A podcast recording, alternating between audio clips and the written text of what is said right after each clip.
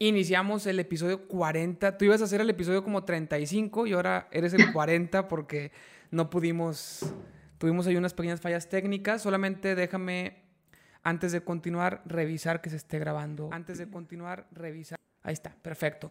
Eh, ya si después de esta pruebita no, no se graba bien, sería la peor suerte porque normalmente cuando grabo y transmito y se graba mal, también en la transmisión se escucha mal. Entonces, ahorita ya chequé y en la transmisión se está escuchando bien.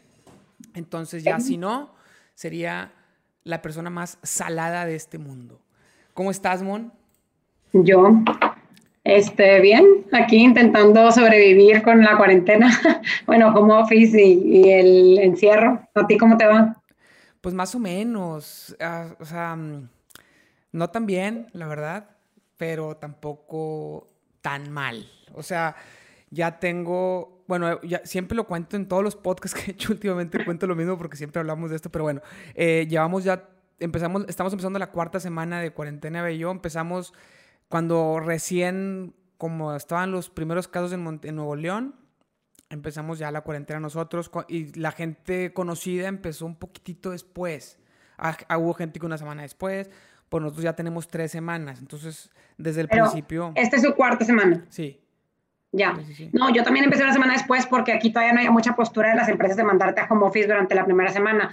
En FEMSA, eh, te cuento un poquito, mandaron a la primera semana que empezó todo este tema de la contingencia, mandaron a los grupos vulnerables. Entonces, pues la gente que tiene, que vive con adultos mayores o que está embarazada o que su esposa está embarazada, se fueron a trabajar desde casa desde la primera semana. Entonces, igual que tú, tienen cuatro semanas.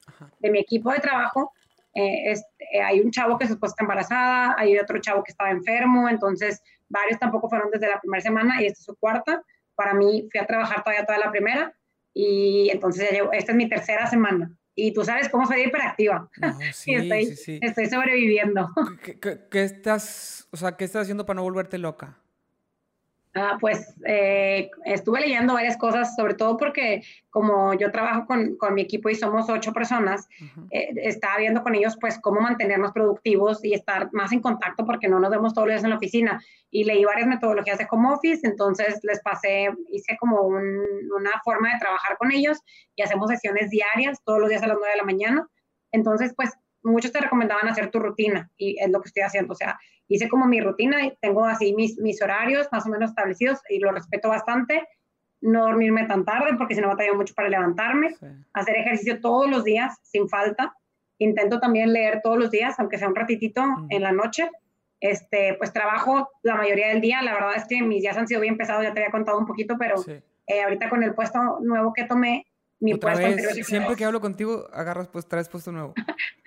sí, en enero me dieron un puesto nuevo, entonces mi puesto anterior se quedó vacante y ahorita eh, ya tenía la persona contratada y todo, pero por este tema de la contingencia no se puede mover hasta que pase todo esto porque tiene otro puesto muy relevante en Oxford. Entonces estamos ahí como esperando y en eso me están, me acaba de empezar a llegar al equipo varias personas que me van a ayudar con esas labores, pero pues llevo tres meses con los dos puestos prácticamente y ha sido medio pesadito pero ha salido todo. Entonces, la verdad es que con el trabajo me entretengo un montón. Termino de trabajar entre semana como a las 8 de la noche más o menos. Este, intento dejar ya como que la compo a las 8 para hacer ejercicio, porque casi siempre eh, intento hacer ejercicio por las tardes y a veces complemento en la mañana. Entonces, algunos días a la semana hago dos veces al día y otros días hago nada más una vez, pero más, más fuertecito por la tarde y me ayuda un chorro que cocinamos mucho. O sea, a Dorina y a mí nos gusta mucho cocinar, entonces pues hacemos me levanto un poquito más temprano para hacer desayunar rico y desayunar bien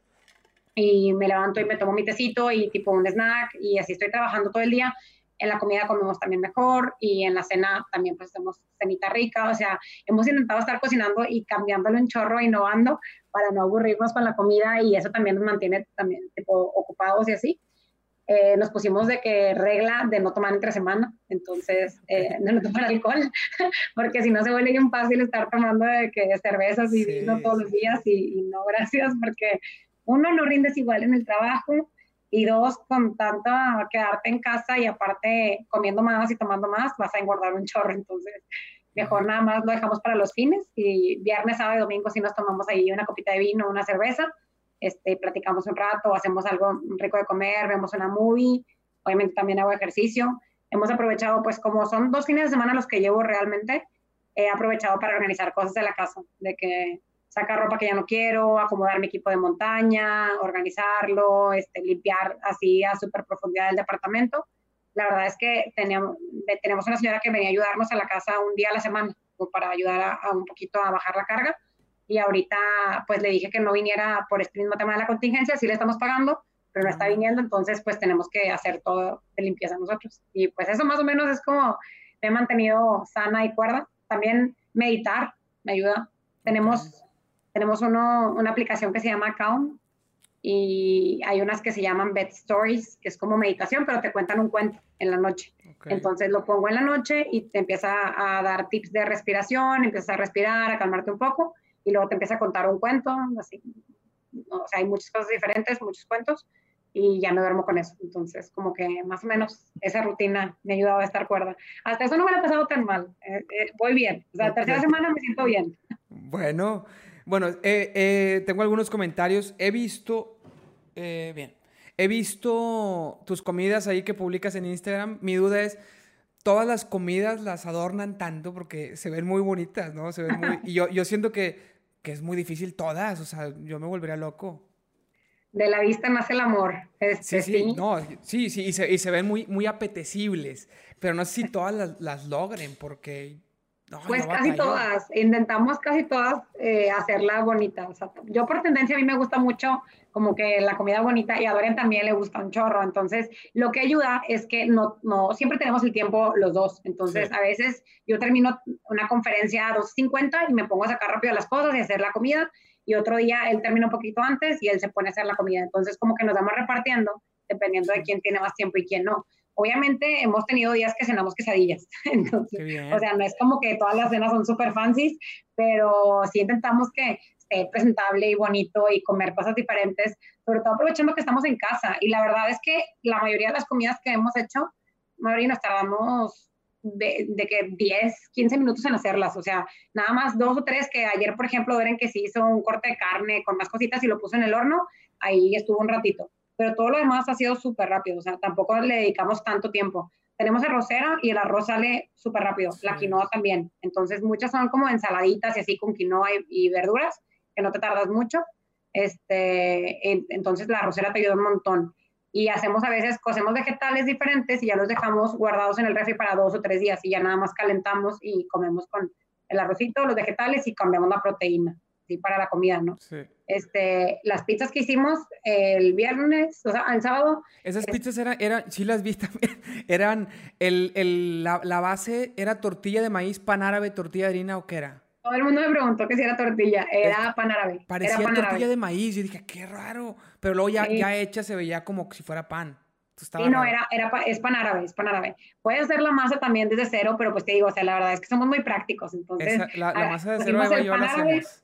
Sí, tomate, salsa de tomate y, le pusimos los toppings. Y al horno, tipo 15 minutos y listo. No, acá, acá Eva y yo estamos cocinando, pero congelamos mucho las porciones ya hechas. Entonces anotamos ahí todo un sistema de todas las porciones que hay en una lista, en, ahí pegada en el refri, vamos tachando. Hay un chorro de comida ya, ya preparada.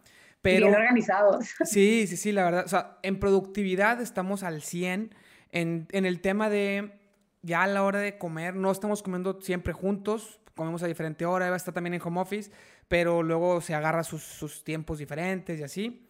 Pero el tema es, yo estoy tan, o sea, yo valoro mucho más otras cosas. Por ejemplo, prefiero comer parado para estar al lado del comal y comerme las tortillas recién salidas que sentarme. O sea, obviamente me gusta más comer sentado, ¿no? Pero, pero valoro más el tener el comal ahí. Yo me urge tener una estufa en una barrita con, donde me pueda sentar porque todos los días, casi, casi todos los días como parado al lado del comal. Porque, no inventes, porque me, gusta, me gusta más sacar la tortilla recién salida. O sea, ya tres minutos después, ya, ya no, digo, también sabe bien, pero no igual. Entonces, eso para mí es más importante. Y, y termino comiendo ahí, pero bueno. Eh, no, yo sí, yo sí intento, o sea, intentamos dormir. Es como también momento para relajarnos un ratito. Entonces, porque el, el, trabajo en home office, yo creo que todo has visto a Eva, Eva estar igual, es súper pesado. O sea, es bien difícil desconectarse y tiene la computadora ahí. Entonces, sigues y sigues y sigues y sigues y está muy cañón. Entonces, la hora de comida, así como que intentamos respetar más. Obviamente, he tenido días que estoy entrando a webinars, a diferentes webinars. Es otra cosa que también, o sea, no me la quiero pasar todo el tiempo viendo televisión, entonces por eso intento también leer algunos días y también hacer algunos webinars. Me metí a un curso de Cursiva, por ejemplo, acabo de entrar para... ¿De qué? ¿De, cursiva? ¿Escribir? De cursiva se llama, una página donde tienen cursos gratis. Y así quieres certificado, ah, cobran cierto monto, como 30 dólares, y si no, es gratis. Y, me metí un curso de Excel, como para mejorar mis técnicas de Excel y macros y así. Pero pues para también hacer cosas productivas. Yo porque así soy. Yo toda la vida he sido así y aunque no haya cuarentena, me gusta estar en friega todo el día y ser productiva. O sea, es como, y no, no, no, no, me siento a gusto conmigo misma. Entonces, no es un tema que yo diga, en la cuarentena todo el mundo tiene que leer libros y no sé qué. No, es personal. Cada quien Pero sí hacer tu propia rutina. O sea, sí, sí, yo creo que sí es que todos deberían dedicarle un tiempo a ver qué te gusta y tratar de variarle un poquito, porque si no, es un cambio de rutina muy fuerte a lo que estás acostumbrado y, y, está bien complicado. O sea, creo que sí, es importante. Sí, por ejemplo, eso que dice la gente de que no sé ni qué día es, de que no sé si es lunes, martes, miércoles, a mí no me pasa. O sea, yo, yo tengo mi rutina, yo me levanto y me baño, yo me visto como si fuera la oficina, todos los días me he visto normal. De hecho, muchas de mis juntas son videoconferencias, entonces pues me maquillo, me, me, me visto normal, estoy en la oficina, o sea, bueno, en, en, mi lugar que designé en mi casa, porque eso también es bien importante. Si estás haciendo home office, debes tener tu espacio donde hagas home office. No es como acostar en tu cama y luego ya me dolió la espalda, voy al sillón y ahora me siento en la mesa, porque creo que eso no te da como el espacio para concentrarte. Estás en la mesa del comedor. Sí, montamos aquí en el comedor, Doreen y yo, es mi coworker, aquí está él con sus pantallas. A ver, es que está con ganas esa base de, de audífonos, ¿eh? Dorian. Es que Dorian es, es... Ah, aparte tiene una, tiene una, tienes una pantalla vertical, Dorian. Tiene dos. Es que él como programador fue por todas las pantallas a su oficina y no, No, este, Dios, estoy totalmente enterado de la cantidad de dos o hasta tres pantallas, pero ya la pantalla vertical es, eso ya es, ya, o sea, es, otro nivel, otro nivel. Ay, sí, no estaba a gusto si no era eso. Lo que sí sufrí la primera semana fue la silla. Estábamos sentados en sillas del comedor y me dolía horrible la espalda. O sea, ah, ya trajeron sillas de oficina. Sí, yo teníamos una en el estudio, entonces ya me, yo usé esa del estudio y Dorian sí se fue a su oficina y se trajo su silla y los dos tenemos sillas de oficina porque si no, la neta, tú te sientes todos los días en la oficina y no te das cuenta, no valoras que realmente sí es una buena silla para estar todo el día sentado porque cuando empecé a sentarme en mi casa le ponía cojines de la sala a la silla y así y aún así me dolía cañón la espalda, entonces, pero sí. Y en lo que te decía, de la hora de comida, yo creo que sí es bueno darte tu break. Cuando no tengo webinars, porque los, los webinars que estoy tomando de Legade son de una a dos. Cuando son esos webinars, eh, hago algo rápido de comer, dejamos comida hecha y una ensalada o así, y como mientras estoy viendo el webinar. Pero si no tengo webinars, intentamos servirnos bien la comida y como el comedor lo tenemos ocupado con la oficina, en la sala, ahora se volvió nuestro nuevo comedor, en la mesita de la sala, y ahí comemos siempre. Entonces, eh, comemos los dos juntos, platicamos un rato, vemos un capítulo de How I Met Your Mother, como que te desconectas un ratito. Entonces también ya empezamos a ver esa serie. Regresa. sí, yo ya la había visto, Ay, no, yo también, es, es buenísima, pero de hecho, de hecho la estábamos viendo en una aplicación tipo las de Roku, pero en Amazon Fire Stick porque es el nuevo Roku. Este, y gracias a, tus stories me di cuenta que está en Amazon Prime y tenemos Amazon Prime. Entonces ya lo configuré y ya lo estamos viendo ahí. Ya dejé de pagar la, cosa pirata esa. Porque... Sí, igual nosotros, la verdad, en, en, Amazon, en Amazon Prime hay un chorro de series buenas. Entonces estamos aprovechando eso mejor. Y Dorian es mucho de ver series nuevas. Yo sé mucho de lo que me gusta, lo veo muchas veces. No sé por qué soy así. Igual, tipo, el fin de semana nos, nos, aventamos la trilogía del Señor de los Anillos. Sí, apenas te iba a decir para que pensara que soy un stalker, pero como lo publicaste, pues sabes que sé. Que, ya sé, es que, pues son mis favoritas. Las he visto millones ah, de veces Sí, es mi saga favorita. Yo, yo este tenía la idea de que era la saga favorita de Dorian y que te estaba introduciendo al mundo. No sé por qué. No, no. bueno, a él también le gusta mucho. Los dos leímos los libros antes de ver las películas. Ah. Yo cuando estaba en secundaria, me, cuando salió la, la película 3, la del Retorno del Rey, me fui al cine con mi hermana y vimos las tres películas y ya es versión extendida en el VIP. ¿Y qué tal, qué tal libro versus película en esa saga? La neta, eh, yo normalmente soy una persona que prefiere siempre los libros, siempre. Eh, Harry Potter, no inventes. Sí, yo leí los primeros cuatro de Harry Potter. El quinto ya no pude porque se me hizo muy, muy difícil, muy largo y así. Pero comparado con las películas, Nomás la 3 medio se le acerca porque tiene ahí unos elementos padres la película, pero todas las otras, no, no, no, no, no. Sí, no, la verdad, siempre el libro va a ser mejor que la película. Yo, esa es como mi regla. Aparte, tú te imaginas lo que tú quieres, entonces tú haces tus personajes, eso está bruto. Este, y ya después de la película y eres como crítico del cine, ya puedes decir, ah, esto sí le salió bien, esto no está tan padre. Y eso me gusta un chorro, la verdad.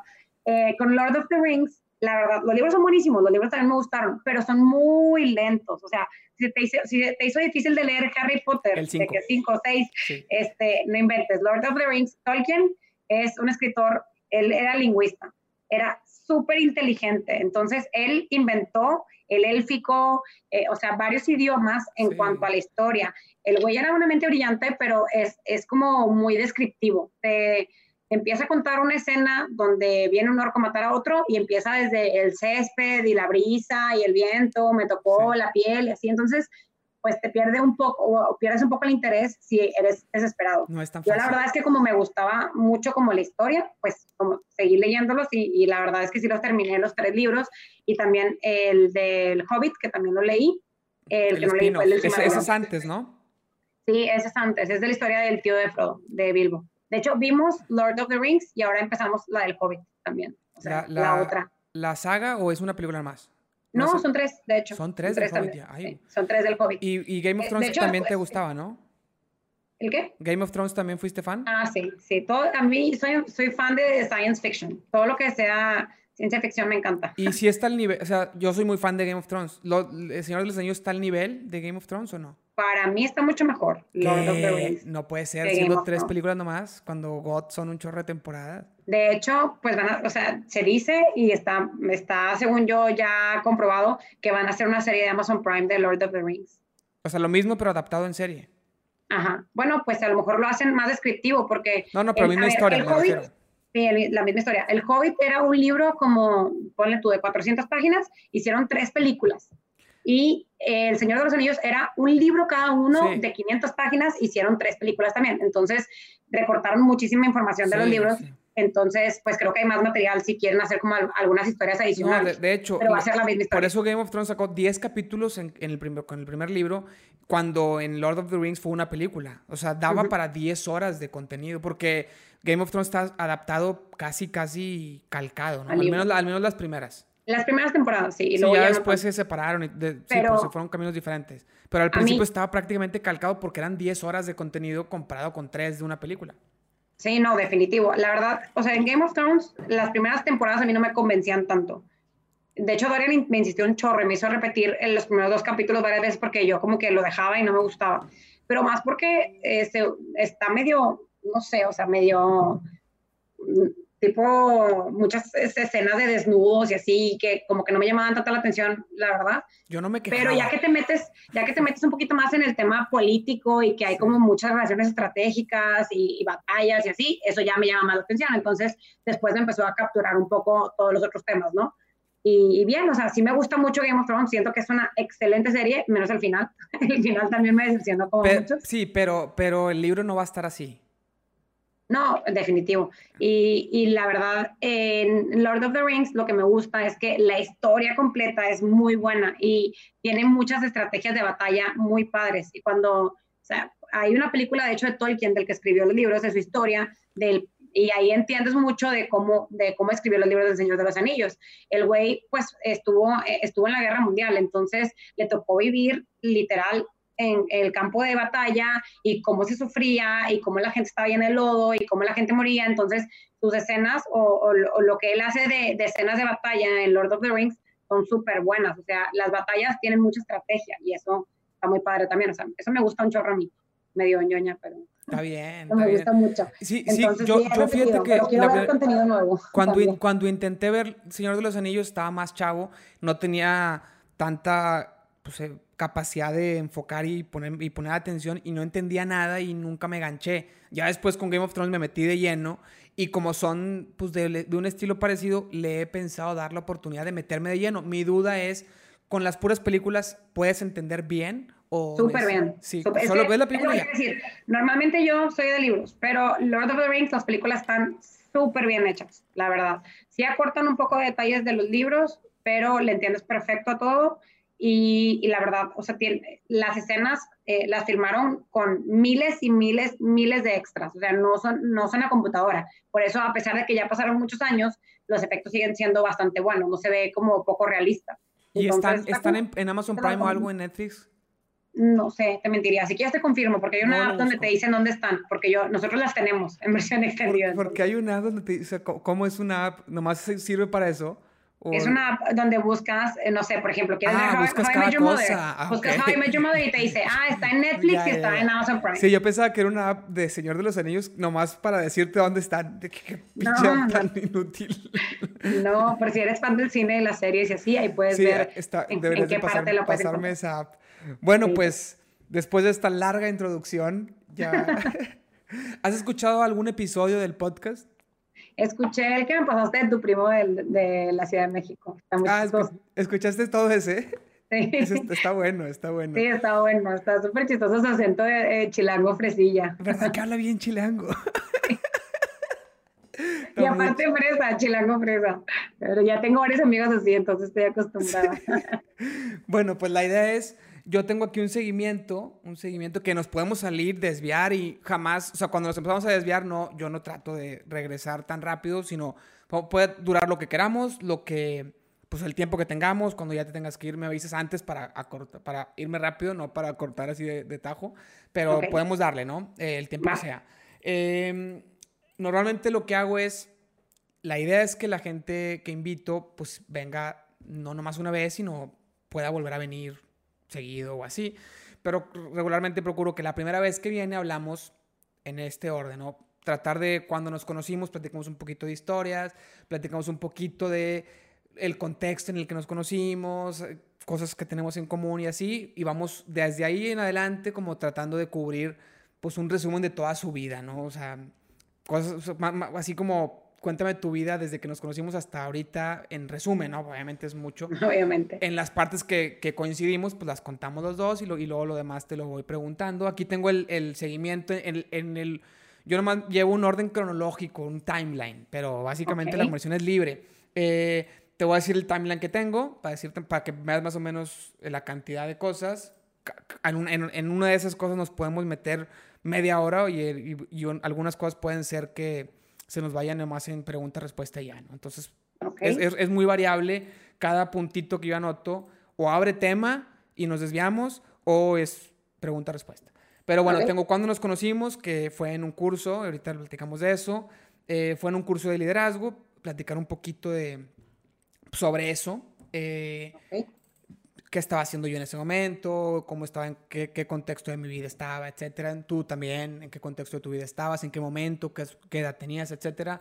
Eh, y todo eso, ¿no? Después, tu, toda tu trayectoria laboral, que también creo que puede ser interesante, eh, todos estos, años, que ya son varios. Y un poquito como side, eh, también tenemos todos, los, todos tus hobbies que hemos compartido un poquito, que pues los que yo conozco al menos son escalar, matacanes, maratones, eh, etcétera, ¿no? Bici y también un poquito de tu relación con tu novio que también conozco, Dorian, que ahí lo acabamos de ver. Pues un poquito, ¿no? Eh, digo, a grandes rasgos. Básicamente es lo que tengo como, como el orden, del el timeline. Pero nos podemos... No me distraje, estaba anotando yo también para traer los temas y, y, más o menos ver si estamos avanzando o me... Porque luego soy muy platicadora y se No, pero se, se, vale, todo se vale, todo se vale. Podemos, si en un tema nos, nos ganchamos y nos metemos, pues lo demás lo cubrimos rápido o le damos más tiempo. Digo, en caso de que ya, digo, no tenemos que ir porque pues ya, ya llevamos mucho tiempo, este, pues cubrimos lo demás rápido o lo dejamos pendiente para otro episodio. Y la idea es que cuando repitan yo, ya, ya, cuando alguien repite, lo que trato de hacer es, yo medio, medio planeo qué episodio podría ser interesante con esa persona, ya sea que esa persona me recomiende algo de que, oye, hablemos de este tema, puede estar chido esto, o yo pensar de que, oye, con él podría hablar de este tema y más o menos hacerlo así. Por ejemplo, ayer grabamos Eva y yo un episodio vimos una película de la de historia de un matrimonio en Netflix. Ay, está buena. Y la, y, la, comentamos. De hecho, a mí no me gustó, pero ahí, ahí puedes tener todo el episodio. Ah, toda la, lo, voy a, ver. Toda la comentada. Ya está en YouTube. Entonces, eso hicimos ayer. La semana, hace tres semanas grabamos Eve y yo y grabamos. Ay, que no, ya ni me acuerdo de. Hablamos también de nuestro matrimonio y anécdotas personales, cosas. Y del bebé, ¿no? Estaba escuchando en el podcast de tu primo.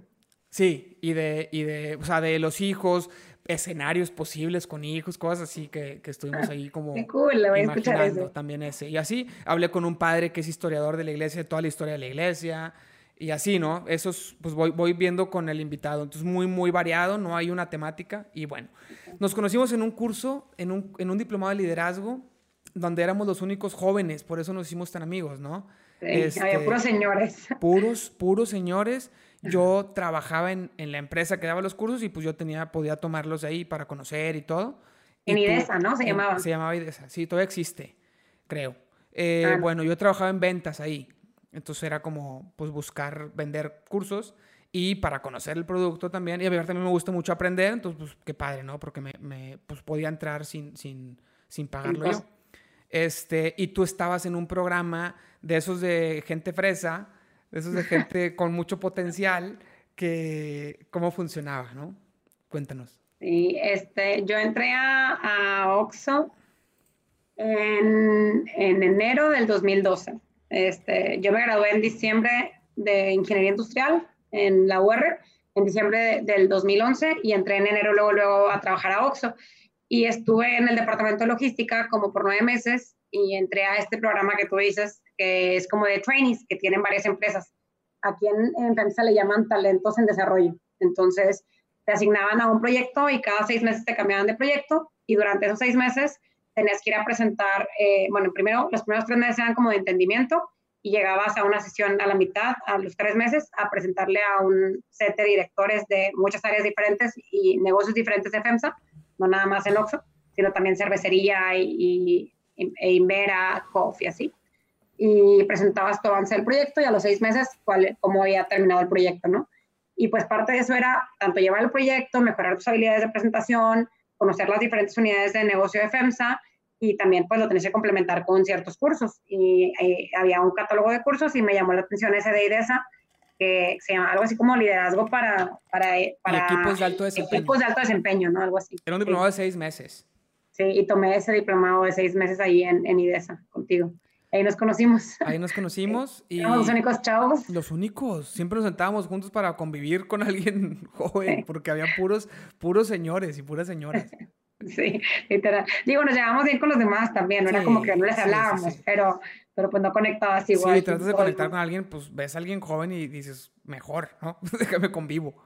Este, y, y bueno, yo me acuerdo que, que que, estaba, que, que, en ese programa pues, se notaba que ibas a despuntar, ¿no? O sea, se iba... Desde ahí ya se, ya se proyectaba que te iba a ir muy bien en, en el área laboral, que iba a ser una de esas mujeres, pues, que les da muy bien y, y padre, ¿no? Eso es, eso es muy, muy bonito. De hecho, a los episodios regularmente les pongo el título ya al final, dependiendo de lo que hablamos, pero como los que estoy haciendo a distancia, le pongo el título, todo el episodio en un pedacito, este, lo estoy poniendo primero y a este le puse Mujeres Líderes. Ay, qué bonito, Pero bueno, mujeres empoderadas. No, la verdad es que, que, yo digo, creo que, creo que esta característica que tienes es algo que, que, te admiro y que también considero que Eva tiene, que es, que es, que es eh, pues una, una característica, un, un talento, una habilidad, no sé cómo llamarle, pero bueno, no quiero crear mucha polémica, pero hay, hay mujeres como pues luchonas, empoderadas o no sé, que es puro joder, ¿no? No sé cómo llamarlo, o sea, que es, que es puro porque soy mujer me merezco cosas y no porque soy mujer me merezco la oportunidad de ganármelas y me las gano. ¿Me explico? Creo que, digo, no quiero sonar mal, pero, pero, hay, pero el hecho de que hay, conocer mujeres que, que, entienden ese, que entienden eso y se lo ganan, creo que es, es padre, ¿no? Porque como devuelve un poquito la fe en el feminismo y en todo, en todo ese tema de buscar la equidad y no nada más irse al otro extremo de porque por ser mujer ahora me merezco. Pues no, o sea, luchamos por lo mismo y tenemos las oportunidades igual y, y, y, si te lo ganas, qué bueno, ¿no? Que en, que en algunos sectores se premia más a las mujeres porque por, durante mucho tiempo se les reprimió, pues bueno, no pasa ni modo, ¿no? Habrá que aceptarlo. Pero también hay muchas mujeres que, que se lo ganan, o sea, que trabajan duro y, y así son. Y, y, qué bueno que estemos en estos tiempos donde se puede, ¿no? Claro. No, la verdad estoy, o sea, de acuerdo contigo. Este tema es luchar por tener las mismas oportunidades, ni más oportunidades, ni menos oportunidades, simplemente que sea, eh, que sea algo que, que, sea justo, ¿no? Es lo que yo creo. Y en general, yo apoyo mucho la justicia. No es un tema de apoyar a las mujeres apoyar a los hombres. O sea, no creo que eso sea un tema de género. Creo que es más un tema de que todos tengamos acceso a las mismas oportunidades y ya depende de, tú qué quieras hacer con el tiempo que se te da a ti, ¿no? Cada quien va a ver esas oportunidades, cómo las toma y cómo las desarrolla. Y pues sí, yo también pues conozco bien a Eva y Eva también estuvo en Oxo, entonces es como un perfil que medio Oxo tiene también de, de a la gente que es muy proactiva y que le gusta echarle ganas solito al trabajo, que no tienen que estar atrás de ellos. a Eva y a mí somos medio workaholics las dos, o sea, las dos nos gusta trabajar y aprender mucho. En eso Eva, Eva, Eva es y las dos, por ejemplo, se les tienen mucha facilidad de tener amigos hombres, por ejemplo. Este, creo que en eso coinciden, ¿no? En, digo, en muchas cosas a lo mejor no, pero en eso. Es que a veces, a veces ni siquiera es hacer amigos, es hacer buen networking, o sea, cómo conectas bien con las personas, porque hay gente en el trabajo que no tienes que ser su amiga, que tienes que tener una postura más firme o tener una buena relación comercial. Entonces, como que vas aprendiendo un poco. No, pero yo, yo me refiero en la vida, en la vida normal, ¿no? Ah, eh, no sé, no sé si, yo digo, me imagino que tú también, en realidad no lo sé, sé que Eva siempre ha sido mucho de tener amigos hombres, ha, sido muy buena con, con amistades hombres, incluso ella lo, lo, lo dice, ¿no? Muchas veces, no todas, pero le dan flojera a las mujeres a veces, ¿no? Yo me llevo más con los hombres que con las mujeres también. Eso sí, eso es. Y mi mamá también es igual, este, pero, pero raramente en mi familia somos puras mujeres. O sea, mi mamá tiene, tiene cinco, son cinco hermanas y yo somos cuatro hermanas. Entonces, somos un montón de mujeres. Y me llevo súper bien con todas ellas, pero obviamente cuando se vuelven amistades ya de largo plazo, yo no soy tampoco, no sé, o sea, no le doy tanto seguimiento a las amistades, entonces las mujeres son un poquito más sentidas que los hombres, entonces ahí como que por eso también creo yo que es más fácil mantener una relación de mucho tiempo, de amistad con un hombre que con una mujer, porque la mujer es como que se siente de que, ay, no me habló y, y no vino a mi cumpleaños y, ya, tipo, ya no vino a mi cumpleaños, ya no, no voy a hablar. Es una cosa increíble, no, no se me ocurrió hablar de ese tema, pero que uno que lo tocas, en, cuando estábamos Eva y yo eh, con las invitaciones de la boda, era, ella no entendía cómo yo quería invitar a tanta gente porque había gente que ella ni siquiera conocía y era de que, oye, llevamos dos años de novios o no sé cuánto llevábamos, pero ya varios años y yo no los conozco, entonces no los has visto en dos años. ¿Para qué?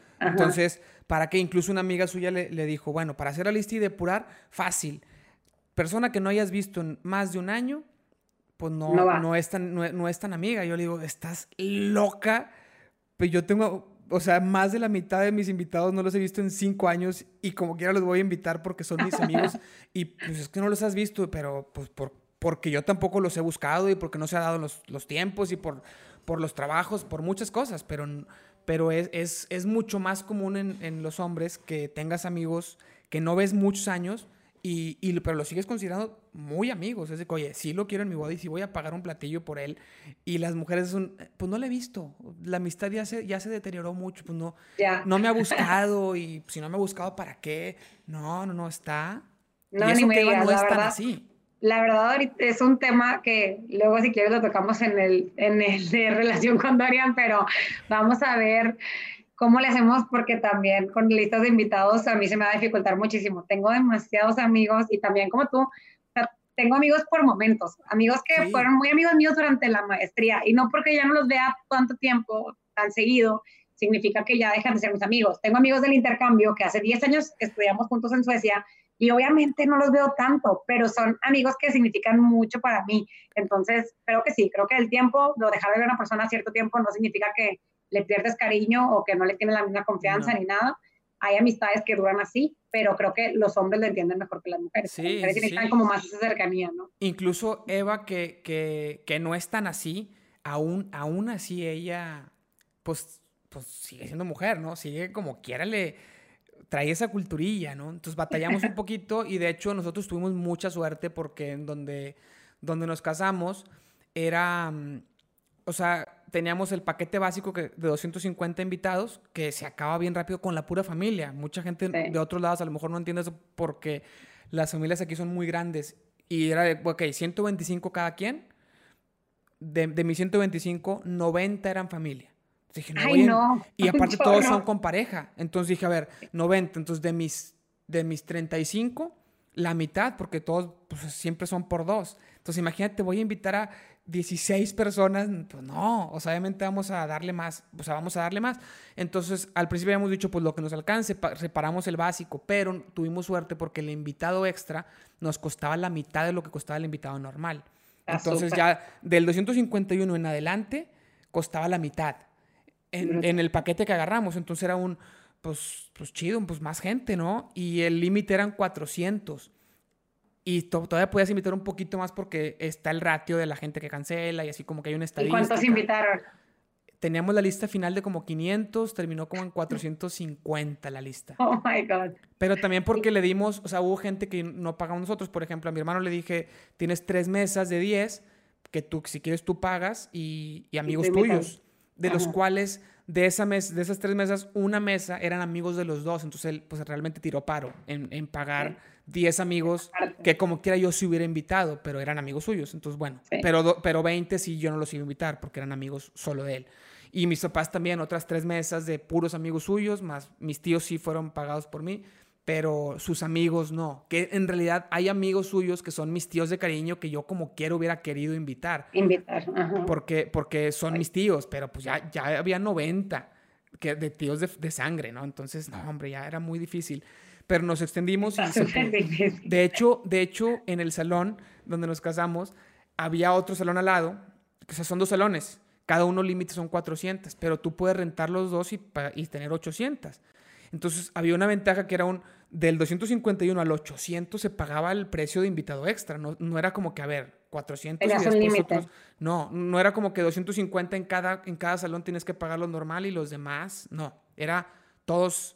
Entonces yo le dije, ¿y si, y si abrimos el otro salón? Dije, está loco, ya es demasiado. No, o sea, ya Eva quería hacerlo de 350. No, no, fue una cosa, fue mucha discusión porque porque cada, o sea, la verdad es que gracias a Dios nos fue muy bien en el trabajo en, ese, en esa época los dos. Teníamos contemplado acabar de pagar justo, justo en la boda. De hecho, fueron un año, ocho meses de planeación por el tema del presupuesto, porque somos muy, muy, muy, muy administrados en los pronósticos financieros. Entonces teníamos un pago mensual y era, da para un año, un año, ocho meses. O sea, queremos una boda de tanto, podemos pagar tanto al mes, un año, ocho meses. Pero luego nos empezó a ir mejor en el trabajo a los dos. Entonces empezamos a adelantar pagos y era en abril 29 la boda y acabamos de pagar todo en noviembre. Y seguía, seguíamos ingresando y todo. Entonces era un, ya está todo pagado y seguimos, o sea, sigo teniendo un presupuesto mensual para que podría dedicar a eso. Entonces, eh, más invitados. Y luego Eva empezaba con cosas como, pues en el techo una decoración, una rueda que gire. Y yo, no, eso es, esos son 15 invitados. Estás loca, claro que una rueda. ¿Para qué? O los arreglos, ya están todos los arreglos, pero bueno, unas luces. No, y así, ¿no? O que cuando estamos velando caigan papelitos. Y yo, no, claro que no quiero eso. Son cuatro invitados y así todo yo lo veía por número de invitados. Número de invitados. Lleva todo lo veía. no costeaba. Pues nosotros fuimos a su boda, Dorian y fuimos a su boda. Sí, sí, sí. Este, La neta, la neta, no sé cómo vaya a estar. Yo la neta desde hace mucho, o sea, yo nunca he sido una persona que, haya querido una boda así, ay, mi sueño es la boda, no, jamás. Pero la verdad es algo bonito que sí quiero, pero que sea más como personal, o sea, con mi familia, mis amigos que realmente me caen bien y quiero que estén ahí. El problema es que tengo muchos amigos que me caen bien. y me pasó, quiero que estén a, ahí. a, mí me pasó eso, decíamos, por la gente importante, pero todos son importantes. Y hubo gente que no alcancé a invitar porque ya eran muy lejanos, que me hubiera gustado. Y que después te dije, ching, me hubiera gustado. Y a lo mejor era un tema de 10, 20 personas más, que no es tanto. Pero ya, ya, ya de plano se salían de, de los límites. Y, y, y lo, lo, que más me gustó de, de, ese día, yo, yo tampoco quería algo tan grande, ni gastar tanto, ni nada, como que no, pues ¿para qué? Mejor otras cosas, mejor en la casa. Mucha gente dice, mejor en el viaje. Yo digo, yo decía, mejor en muebles, en cosas padres para la casa, porque es donde vamos a estar mucho tiempo. A mí me encanta que la casa esté, que esté padre, que esté a gusto. Este, digo, gracias a Dios alcanzó para las dos cosas, pero yo quería primero lo otro y, y, al final el hecho de que toda la gente, o sea, yo siempre he sido de en los eventos, en mis, pues tú has venido a algún cumpleaños que invito gente de todos lados y que entre ellos se conocen bien poquitos, o sea, son, son 25 personas y son seis grupitos, o sea, son de que dos personas que no conocen a nadie, otros cuatro y así, ¿no? Y, y, si se, y si se llegan a conocer y platicar entre ellos, pues me da mucho gusto porque puedo convivir con más gente al mismo tiempo. o sea, no te puedes partir para, para ver a todos tus amigos o toda la gente que quieres todos los días, ¿no? Entonces a mí me encantaría poder tener un, un tipo juevesitos, un día a la semana, donde juntara a un chorro de amigos, pero es muy difícil. Entonces en la boda se logró con todos. O sea, toda la gente que me importa de todos lados los pude ver el mismo día y eso para mí fue lo mejor. Eso para mí fue lo mejor. Sí, no, totalmente. La verdad, la verdad sí, pero hay un límite. O sea, hay un límite porque hay bodas regias que, que, así como tú dices, 800 invitados y los dos salones y, la, y te la pasas saludando a la gente y ni siquiera cenas y ni siquiera bailas y ni siquiera estás con la familia. Entonces, tampoco quiero llegar a un límite de ese estilo, ¿verdad? Eh, quiero algo más chiquito, lo más chiquito que se pueda. Vamos a, a ver. A ver, ¿cómo, a ver ¿cómo, es? ya, empezamos a hacer listas, entonces. Ya, ya, tienen fechas estimadas o no? No, no, o sea, queremos que sea el próximo año, pero no sabemos todavía qué mes. O sea, ahorita, por el tema del de, COVID, todo el mundo la, que tiene boda están como locos porque tienen que cancelar su boda, posponerla, buscar otras cosas. Entonces los proveedores están como bastante saturados, reagendando fechas y así. Sí, pero a ver, si no te ganan todo, a ver si no te ganan todo el siguiente año, porque pues todos los de este año se van a, se van a mover para el otro. Sí, es lo que estaba pensando. La verdad, la mayoría de bodas que tenía yo este año, de que mayo, junio, julio, se están cambiando a octubre, noviembre o así. O sea, como que a este mismo año, pero más tarde. Entonces, eh, yo creo que va a depender más del lugar en donde queramos, o sea, queremos, tenemos más idea como que queremos que sea como un jardín, entonces, pues vamos a, estamos buscando en diferentes opciones, dimos un par de lugares como haciendas así, en San Miguel de Allende o en Querétaro o uh, así. Padre. Y queremos que sea fin de semana, eso sí queremos, porque queremos que dure más. Entonces, sí, sí, sí, yo, yo, yo no lo hice por el tema de que luego sobre todo por los abuelitos que luego no iban a poder ir. A viajar y así. Y, por la cantidad de gente acá, la verdad, de, de abuelitos ya nada más está mi abuelita de parte de, mi mamá y pues también, o sea, como que su familia también puede viajar y no tiene problema, entonces, sí, entonces dijimos, no, pues que sea, para que dure un poquito más, que sea fin. Aparte la familia de Oren está en Jalapa mi familia acá. Este, entonces, pues no, no es como que haya un lugar en común. Y, y, yo no quiero, yo, yo a mí la playa no me gusta porque se me hace como muy caluroso y, y está, se me hace incómodo y así. Entonces, pues como un jardín a los dos se nos hace padre. Y, sabemos eso, entonces vamos a ver, dependiendo del lugar que nos guste más, qué fecha hay buen clima en ese lugar y ya dependiendo de eso, pues el mes. A ver, la verdad es que no nos, no nos importa mucho. No, en, en, pueblo de, de, de presupuesto y eso yo creo también como ustedes, que hay que poner un pago mensual para ver cuánto vamos a necesitar y hay que ver qué mes es de buen clima ya y ya, por eso, pues por eso ya después iremos decidiendo, pero pero de fechas así como tal cual no, no tenemos. que, que, haya, que el viernes haya callejoneada y luego el sábado la boda y el domingo recalentado o desayuno? No, pues como algo, pues yo creo que sí algo de viernes y sábado, de que viernes algún barecito o algo así, este, drinks o no sé, y el sábado ya la fiesta. Así fuimos a una de unos amigos en San Miguel y estuvo muy padre también. Yo tengo muchas ganas de ir a San Miguel. A mí me encantan los, viajar. En general, a mí no me gusta tanto. Eva es a la que le encanta. Eva es de quería recorrer el mundo con su esposo y se casa conmigo, el que menos le gusta viajar y bueno. ¿Por qué? O sea, no, yo, no, yo no entiendo, no puedo creer que haya una persona que no le guste viajar. Porque me, me yo ya lo he analizado demasiado, o sea, sí hay, sí hay mucha reflexión detrás. Me, me descontrolo muy fácil y no, no en el alcohol, sino en el sueño, en el cansancio y en la comida. Entonces me siento mal físicamente todo el tiempo. No, no es como que, bueno, este, como quiera ando bien y llegando, no. O sea, me siento cansado casi todo el viaje. Regularmente los viajes se planean llegando a Monterrey o llegando a tu ciudad un día antes de, que ya tengas que trabajar en la noche porque pues, quieres aprovechar el mayor tiempo del, puente o de, o de, la semana. Independientemente, o sea, cuando pides días, llegas un día antes. Y al día siguiente me levanto bien, bien cansado. Entonces, poco a poco... No, yo soy, yo soy súper intensa. O sea, yo he llegado ese día en la madrugada a las 6 de la mañana, bañarme e irme a trabajar con tal de aprovechar un día más de viaje. Obviamente, conforme me vuelvo más grande, o sea, conforme me vuelvo más vieja, más bien, ya, la, ya aguanto menos. O sea, ya es de que hoy, pues, mejor me regreso el domingo a la tardecita para llegar a la casa, sacar maleta y dormirme temprano para mañana llegar bien al trabajo, ¿verdad? Pero antes era de que me vale. Y mucha gente me ha preguntado, porque a mí también como Eva me encanta viajar, la verdad, o sea, es de mis hobbies favoritos. y mucha gente me decía de que, ¿cuándo trabajas? O sea, ¿cuándo trabajas? Siempre te voy de viaje, no puedo creerlo. Siempre me decían eso, ¿no? Siempre. Sí, pues es la, la, neta es organizar el tiempo. O sea, yo lo que hacía mucho era viajes de fines de semana. O sea, me iba el viernes en la tarde y me regresaba son la muerte, son la muerte esos. Eh, lo que hemos trabajado es, bueno, en la semana dejamos un día para descansar, regresamos en vez del domingo en la noche, el domingo en la mañana o el sábado en la noche y el domingo descansamos.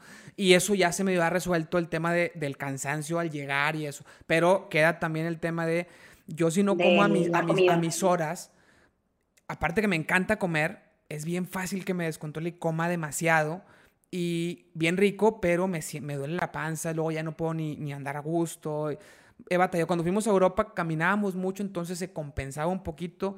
Me sentía medio de que, ay, acabé muy lleno, me siento mal, pero pues caminando ya se alivianaba. Lo bajas un poquito. se alivianaba como la sensación. Entonces, bueno, en, en, en, como que ese tipo de viajes donde estoy muy activo ya me gustan un poquito más. Pero los de ir a playa cuatro días a no hacer nada aparte que me aburro, no hay nada que hacer, en la casa estoy más a gusto, en la casa tengo más cosas que hacer, pues nos, nos quedamos a descansar en la casa, ¿para qué pagamos el cansancio del pinche vuelo? Ay, sí, la neta, yo sé igual, a mí la, en lo personal, la playa, mira, vacaciones de la playa no me gusta, es como mi hit. Puedo ir, o sobre todo, yo creo que aprovecho, o sea, cuando hay una boda en Rivera de unos amigos, pues vamos y ahí estamos en la playa y descansamos un rato. Y aprovecho para cumplir con mi compromiso y aparte ir a la playa pero no es mi, mi, vacación favorita. Para empezar, estoy muy desesperada. Me choca que me dé el sol y que me dé calor y que y la arena está pegada, entonces no, no soy como que fan de estar en la playa. Y aparte de eso, también como tú, o sea, soy súper hiperactiva. Es como que, ah, ok, a descansar. Bueno, una hora me siento y, leo mi libro y luego, y luego qué, o sea, ¿y ahora, qué hago? Es como que me desespero mucho esos viajes. Yo soy más de estar conociendo y estar en friega para un lado y para otro todo el tiempo. Deberíamos... Por ejemplo, y soy, y soy planner freak. Por ejemplo, mis vacaciones en, en Islandia fueron como mis favoritas porque todos los días tenemos un itinerario de vamos a ir a conocer estos lugares, este día tenemos este hike, este día vamos a esta cascada. Y, y yo respeto mucho mi mi rutina también. El sueño no, o sea, me meto una friega con tal de conocer más, la verdad.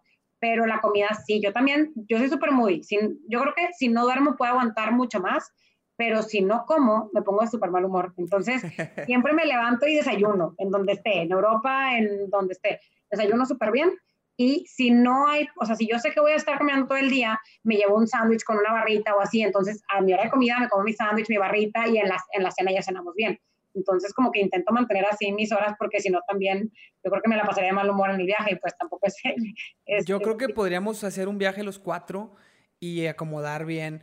Yo, por ejemplo, sí soy de, de hacer itinerario, pero me da flojera crearlo yo a conciencia y sí soy de, cuando lo creamos, es un vamos a, darle tranquilo, o sea, hagamos un itinerario tranquilo porque sí me gusta esa, sensación de no haber desperdiciado el día de hoy logramos algo, accomplish, o sea, como conocimos estos cuatro o cinco lugares que, que habíamos dicho, porque si no, pues no hice nada y, desperdicié un día, pero no soy tan intenso en, en aprovechar cada segundo. Entonces, en el itinerario tengo que poner, tengo que poner, sí, tengo que poner como pocas cosas, como hoy el logro es conocer estos dos o tres lugares y, y ya.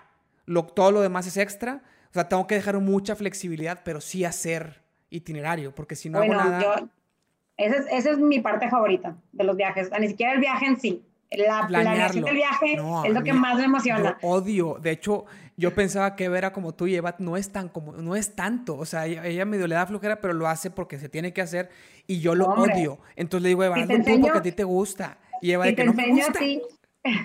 si te enseño a ti mis Exceles y mis, mis mapas que hice para Islandia, Islandia todos los nombres están súper complicados. Entonces, pues tú buscas en las páginas a dónde ir y son puras cosas que no puedes leer. No sabes ni siquiera qué es, o sea, no sabes si es una cascada o es un hike o es qué, o si puedes entrar o no puedes entrar, si hay estacionamiento, si pagas. Entonces, era tipo un research de cada lugar donde íbamos a ir y teníamos un mapita de Google Maps y ahí con banderitas de todos los lugares que nos interesaban, fuimos marcando, este, yo y mis amigos, y luego hice un Excel literal por hora.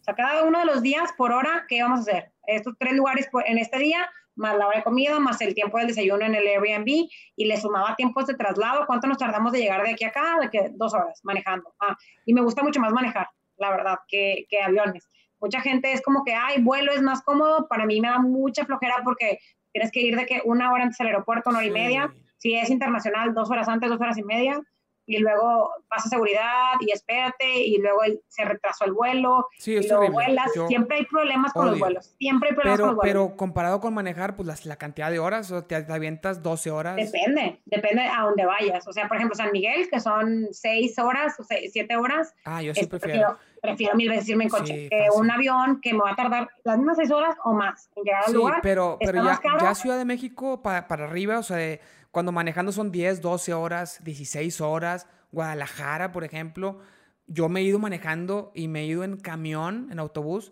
y me he ido en avión y pago, pago las horas de avión, o sea, pago el retraso y... Sí, no. obviamente prefieres avión cuando ya hace más lejos. Yo depende, depende mucho, o sea, porque yo prefiero la comodidad de tener un coche allá también, porque es mucha diferencia.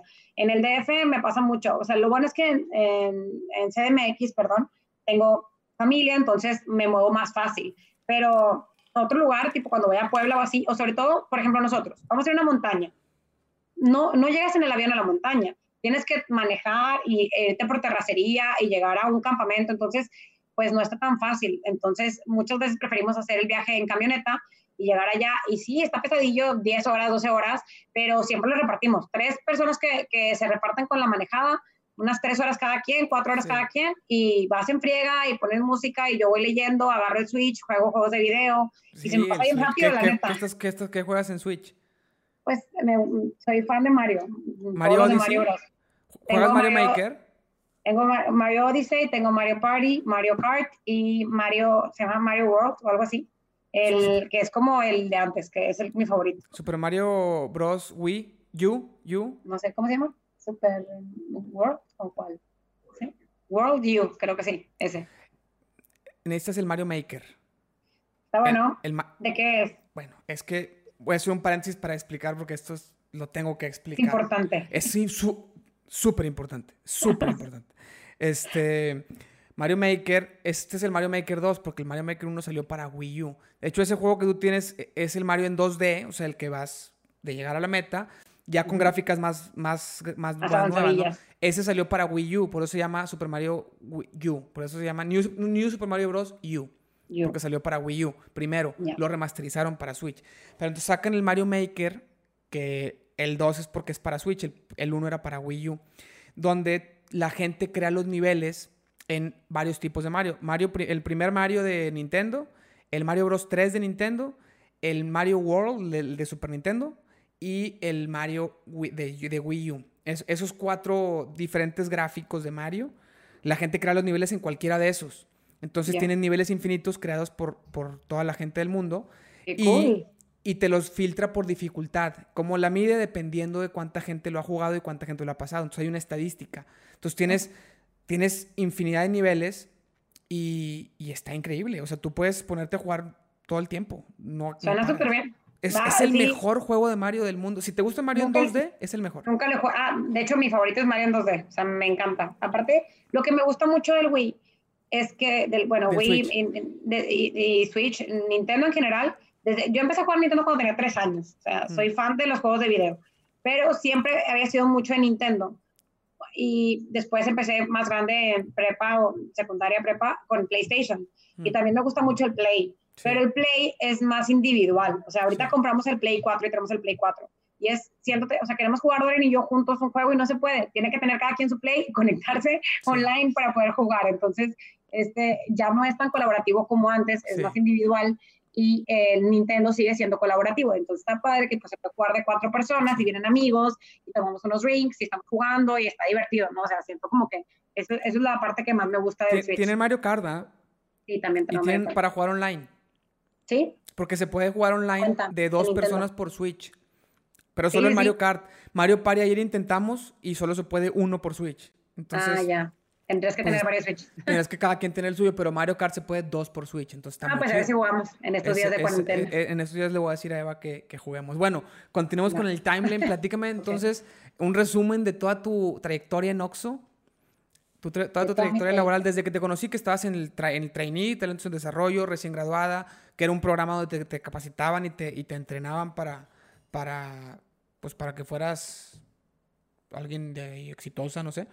Pues era como eh, personas que veían con potencial para crecer la compañía. Entonces, te metían en este programa donde conocías las diferentes unidades de negocio, te exponían a diferentes tipos de proyectos en muchas áreas. Este, y aparte el tema de ir a presentar con 12, eran 12 directores en cada sesión distintos, que eran directores de RH, de logística, de operaciones, de comercial y de diferentes empresas, no nada más de, de la misma empresa, sino que uno de Oxxo, otro de cervecería, otro de Coca-Cola FEMSA. Entonces, pues cada quien tiene dudas súper diferentes y pues inputs muy diferentes hacia tu presentación. Y eso creo que me ayudó un chorro a mejorar mis skills de presentación y aparte a resolver problemas y también a tomar decisiones rápido y saber qué contestarle a una persona cuando te está retando enfrente de un foro grande. Entonces el programa estuvo muy padre, me gustó mucho. En Oxxo, en Oxxo estuve seis meses en otra área, me movieron a otra área de donde estaba Eva, de hecho, de, como estrategia comercial. Y luego este, me fui al DF a vivir un año. Estuve, hice dos proyectos en Coca-Cola FEMSA, en el área comercial, este, y estuve ahí trabajando un año y viviendo en la Ciudad de México la verdad, eh, me dice un amigo, eh, el gerente que es de Plaza México de Oxxo, me dice que soy chilanga de closet y la verdad es que sí me gusta muchísimo Ciudad de México. Como mucha gente no, eh, que está escuchando ese podcast de tu primo, y la neta sí, tienen pleito comprado los regios con, con los chilangos, siempre. Y siempre que yo iba a cualquier lugar en, en la Ciudad de México, la gente era como, ay, eres regia y nos odias. No, pues nada que ver, o sea, porque tengo que odiarlos. Lo que está chistoso es que siempre sienten que los regaño, en general, o sea, no nada más en, Ciudad de México porque hablo muy golpeado y muy fuerte y la gente siempre siente que les regaño, pero fuera de ahí, la neta me acoplaba súper bien, hice un chorro de amigos, tenía mi rutina allá, hay demasiada cultura, mucha de que ballet y museos y mucho, y muchas, muchas exposiciones y galerías. Y para mí que me gusta mucho hacer deportes, pues había como muchos parques diferentes donde podías ir a, a correr o a conocer o a caminar, pueblitos mágicos alrededor para en una hora o en una y media llegabas a, a Tepoztlán o a Cuernavaca o a, a diferentes lugares, ¿no? Y cuando estaba ahí, pues me iba mucho a, a, otros lugares también manejando, con amigas o con mi familia que tengo allá, pero es la ventaja, ¿no? Tengo familia allá también, entonces yo vivía en Santa Fe, pero mi tía vivía en la Condesa, entonces entre semana trabajaba en Santa Fe y vivía allá, y el fin de semana me iba a la Condesa con mi tía, y pues ahí me salía algún barecito o así. Y ya sabes que aparte también hay un chorro de restaurantes y bares bien padres, y me gustaba mucho como probar cosas diferentes. Entonces disfruté mucho mi tiempo allá, pero pues terminé el programa y me ofrecieron puesto acá en Oxxo y me regresé y empecé ya en el, en el área comercial de Oxxo y he visto varias categorías. Empecé con productos. En otras empresas le llaman compradores, que somos los que negociamos todo con los proveedores, pero empecé con productos llevando agua, jugos, este, algunas bebidas y luego estuve en la categoría de refrescos un ratito este, y pues negociar con Coca-Cola, Pepsi y así está bastante retador, está padre. Aprendí mucho del puesto, pero era, era bastante pues eh, como mucha talacha, eran muchos análisis, mucho número, cargar promociones y miles de Exceles así de mil líneas, entonces no era tanto de estrategia, ni tomar decisiones, ni presentaciones y así, entonces creo que es un puesto que me enseñó mucho y ah, vas aprendiendo qué sí te gusta y qué no te gusta. Después me cambié al área de servicios, eh, como así le llamamos en Oxxo. tenías ahí eh, cuando estaba en refrescos. Espérame. Me, me escucho eco. Ya, ya. No. sí. Eh, cuando entré a Oxxo tenía 23, eh, cuando estaba en el área comercial yo creo como 25 y ahorita que me cambié al área de, de servicios eh, yo creo que tenía 27 para cumplir 27 para cumplir 28 más o menos, este, 27 años más o menos. Y en el área de servicios pues es todos los temas que no son productos, es el pago de, de, recibos como gas, agua, luz, teléfono, todos esos. Yo los pago ahí. Este, eso es como los que pagan Oxxo, esos son servicios electrónicos y hay otros que son servicios financieros, que pues es depositar a tu tarjeta de débito, pagar tu tarjeta de crédito, retirar dinero en efectivo, cobrar dinero de Estados Unidos si te mandan de Western Union de Estados Unidos dinero, lo puedes cobrar también en Oxxo, enviar dinero de una tienda a otra tienda con el puro nombre sin que tenga una, una tarjeta y hay como varias, eh, varios servicios, ¿no? Yo empecé con la categoría de depósitos, depósitos o tarjetas de débito y de crédito, Suena como una categoría chiquita. Cuando entré, se le llama realmente la industria corresponsalías, es un nombre medio técnico, este, pero son depositar a tu tarjeta de débito y de crédito. Este, y empecé a operar esa categoría. Y cuando entré, eh, se me hacía como una categoría súper chiquita. Dije, pues, ¿qué tan grande puede ser, no? No, pues resulta que es la categoría más grande eh, pues de, de, servicios y de las más grandes de Oxxo también y las que más aportan. Como es una categoría que no tienes inventario, no tienes costos del de, producto en sí en sitio y, y, no hay como, tienes a los bancos dados de alta y pues el cliente va y deposita y tú cobras cierta comisión por esa transacción. Entonces todas las transacciones son, son muy rentables y ahorita ya se hacen como 30 millones de transacciones al mes, o sea, son un montón de transacciones las que hacemos. Pues que la cantidad de tiendas también es increíble. En Colombia ya hay, hay Oxxo en Colombia. Sí, ya tenemos varios años en Colombia, tenemos como 50 tiendas y estamos haciendo pruebas, eh, unas pruebas en Perú y en Chile también. Entonces, el plan es seguir creciendo para, para Centro y Sudamérica. Y acá, pues, lo más fuerte es en México, obviamente. Más, tenemos 19.500 19, tiendas ahorita aquí en México. Entonces, son un montón y te ayudan mucho al, momento de, de, negociar con los proveedores y pues todo. O sea, es, algo fuerte, pero también hay proveedores bien grandes que te, te, hacen ver tu suerte. Los bancos me han enseñado mucho también, o sea, diferente a Coca-Cola, por ejemplo, o a Pepsi, pero los bancos son más cuadrados, son más numéricos, casi, o sea, hay mucha gente que son, imagínate como si todos fueran contadores. Entonces, hmm. todo el mundo ve el negocio como un estado de resultados. Y cuánto es mi ingreso, cuánto es mi gasto, cuál es mi utilidad total, entonces es muy difícil venderles una visión de negocio, que le apuesten a un tema comercial como lo era en el área de productos, acá es diferente. Entonces, es como otra dinámica de trabajo, pero también he aprendido un montón. Ahí estás ahorita todavía. Llevé la categoría de depósitos y luego me cambié, que fue cuando platiqué contigo, y estaba viendo eh, otra, como un área que se llama dispersión de efectivo, que, está, que veía tanto envíos de dinero de una tienda a otra, las remesas internacionales que llegan del extranjero, y retiro de efectivo en las tiendas. O sea, ahora tu tarjeta con tu tarjeta retiras, ¿no? Son tres categorías diferentes.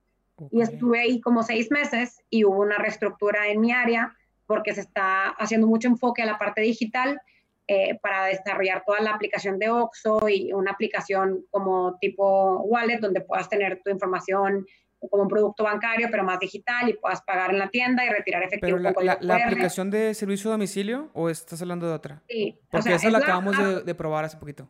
Sí, ya, ya, ya, ya, ya tiene delivery en, toda esta zona, entonces, nuestra zona. Entonces, ya puedes, ya puedes pedir tu domicilio.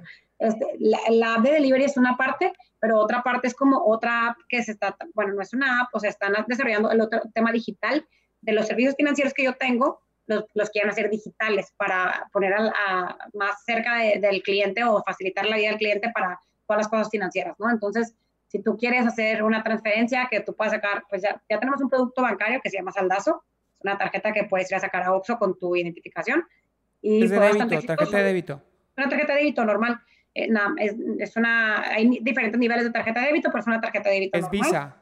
Es Visa, puedes pagar en cualquier establecimiento con esa tarjeta, puedes ahorrar ahí la cantidad que tú quieras pagar en Oxxo o en otros lugares, hacer transferencias. Hay una app también del banco porque es un producto que tenemos cobrandeado con Banamex. Entonces, oh, es la aplicación de Banamex, tú descargas eh, la app y tú puedes hacer transferencias todo normalito, igual que cualquier otra tarjeta de débito. Entonces, el tema es como seguir sacando un producto virtual eh, que también puede ir con tarjeta de Oxxo y con eso, pues, que puedas pagar con código QR en la tienda, que puedas retirar efectivo, enviarle dinero a alguien más y que esa persona vaya y lo cobre a la tienda y como que otros este país que tenemos, como medio subirlos a esa parte digital, ¿no?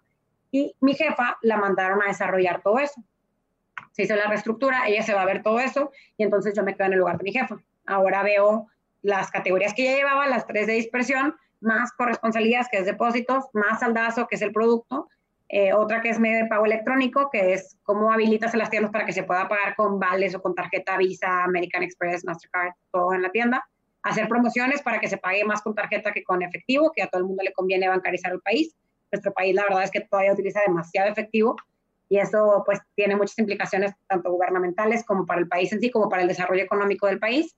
Entonces, este, ahora veo como todas las categorías y está padre porque tenemos mucho contacto con la Comisión Nacional Bancaria de Valores, con Banjico, con el Departamento de Inclusión Financiera, cómo apoyamos para que el país se desarrolle, pues el tema de saldazo ha ayudado a bancarizar a mucha gente que antes no tenía acceso a un producto financiero. O sea, había, había un nicho de mercado que decía, yo no quiero entrar a un banco, o sea, yo entro a un banco y me ven feo, este, me da miedo, no sé cómo pedir las cosas, pero con Oxxo se sentían cómodos. Entonces, iban a Oxxo con su identificación, con el IFE, y con eso das tus datos, nombre, el número de la identificación, y en tres minutos, cuatro minutos tienes tu tarjeta ya de débito para poder pagar o hacer cualquier cosa. Entonces, con eso se sentían más cómodos y mucha gente empezó a entrar al tema financiero con el producto. Entonces, pues el hecho de seguir aportando en esos temas está padre. Y desde ahí, desde enero estoy llevando todo eso. Sí, pues que Oxo siempre está listo y siempre está ahí, ¿no? Para que veas. Ya ahora, ya cambiamos el eslogan, ¿eh? Ya no es siempre listo, siempre ¿Ya no? ¿Ahora cómo ya No. Ahora es a la vuelta de tu vida. Ah, ya tiene tiempo. Yo no sabía si, si era nuevo o era una campaña pequeña, pero ya lo he escuchado. No, este nuevo eslogan, a la vuelta de tu vida. Ya tiene tiempo, ¿no? Porque según yo ya tiene rato que lo escuché. Sí, como un año y medio, más o menos. Que se lanzó la campaña. cuando Eva trabajaba en Oxxo, yo siempre le tiraba madreada porque la verdad a mí me gusta más el Super 7, la experiencia de compra, el 7-Eleven. La considero mejor, la experiencia de compra, mejor el acomodo. Y me decías que no entiendes que, que, que la estrategia de Oxxo no es ser la mejor experiencia de compra, es ser la que tiene más, o sea, la que está más cerca. Y yo voy a luchar contra eso porque yo quiero tener una buena experiencia de compra. Fue, una, fue un tema de proximidad muchos años, pero te, nosotros tenemos una reunión súper importante en Oxo que es una vez al año y es una semana completa con todos los proveedores, con toda la gente comercial y otras áreas importantes y, dirección de Oxo, donde se presentan todos los temas como relevantes de la compañía del año. Y las últimas tres, te puedo decir porque he estado yo también haciendo contenido para esa reunión, han sido sobre experiencia del consumidor. Entonces, sí, toda nuestra vida, nuestro motor o lo que nos hizo crecer fue estar, ajá, estar cerca del cliente, estar ahí donde eh, que sea lo más conveniente, pero ya ahorita ya estamos en un punto donde también nos está importando mucho que tenga una experiencia buena dentro de la tienda, que haya un programa de lealtad para que se sienta como que le, conviene más ir a Oxxo que ir a otra tienda de conveniencia. Entonces, sí, el tema de que la tienda esté limpia, de que el empleado te trate bien, de que encuentres lo que tú necesitas, son temas que suman a la experiencia y que son sumamente importantes, ¿verdad? Y, son temas que, ya están tratando desde los últimos años para ir cambiando eso poco a poco. Lo que sí es que es súper diferente. O sea, es bien diferente operar una cadena como 7-Eleven que tiene 3.500 tiendas en México a operar una cadena con 20.000 tiendas. O sea, el estandarizar procesos, el tener diferentes plazas que vayan a revisar cada una de las tiendas, y hay miles de actividades dentro de la tienda. Nosotros nos mandan un día al año a trabajar a Oxxo. Entonces yo voy ahí, cobro, limpio, cambio el café, hago todo. Y a mí me encanta, me fascina estar en la operación. O sea, si me dices, ¿dónde quieres, dónde después en Oxxo? Yo me quiero ir a, hacer, a estar en una plaza, o sea, en una oficina local, para tener más contacto con las tiendas, ir a auditarlas, platicar con la gente, conocer a los líderes. A mí eso me gusta mucho. ¿Cómo sería eso? ¿Cómo es, ¿Cómo es esa área? Es que estamos nosotros en el corporativo, aquí en Monterrey, ¿no? En, la oficina central, ajá, en Edison es la oficina central, donde salen las estrategias y las bajas como a las diferentes oficinas. Pero tenemos oficinas locales, o sea, en cada ciudad hay una oficina local y hay un gerente de, de esa oficina local, nosotros le llamamos plaza, que se encarga de las tiendas de esa plaza. Entonces, que la ¿Plaza estrategia es que sale toda la ciudad? O sea, ¿en Monterrey hay una plaza o hay varias? En Monterrey, hay, ahí están, hay tres megas, megaplazas, que es la Mega Monterrey, Mega México y Mega Guadalajara. ¿Qué significa megas? Que tienen varios distritos dentro. Entonces, Monterrey está dividida en cuatro distritos diferentes, Monterrey Norte, Monterrey Sur, Monterrey Centro, eh, entonces, eso, y Monterrey Oriente. Esos distritos, eh, cada uno tiene una oficina y se ocupan de esas 350 tiendas que están en ese distrito, ¿no? Y tienen que asegurar que la estrategia que baja de corporativo baje hacia las tiendas, que se esté operando bien, que estén los empleados en la tienda, que estén capacitados, que cambien los materiales POP, o sea, los materiales de comunicación, como todas las cosas que implican, ¿no? Entonces, pero están mucho más cercanos a las tiendas. Me ha tocado ir a hacer experiencia crítica en plazas, me tocó en Cancún, de hecho, estar una semana, y pues íbamos a auditar tiendas, hacíamos las rutas de, de auditoría de la gente que, que, trabaja ya en la tienda directamente, de cómo iban a ir a visitarlas, entonces como que tiene más cercanía con la gente y eso, eso me gusta un poco. Entonces, sí, te digo, es un, reto bien grande poder hacer esa, llegar a ese punto donde estandarizas todos los procesos para que todo funcione igual en las 20.000 tiendas. Y estamos en eso, que poco a poco creo que ha ido mejorando, pero todavía tenemos un largo camino por recorrer. Ok. Pues muy, muy interesante. La verdad es que... Comercial de Si yo te estuviera entrevistando, yo ya te contrataba. Ay, cállate.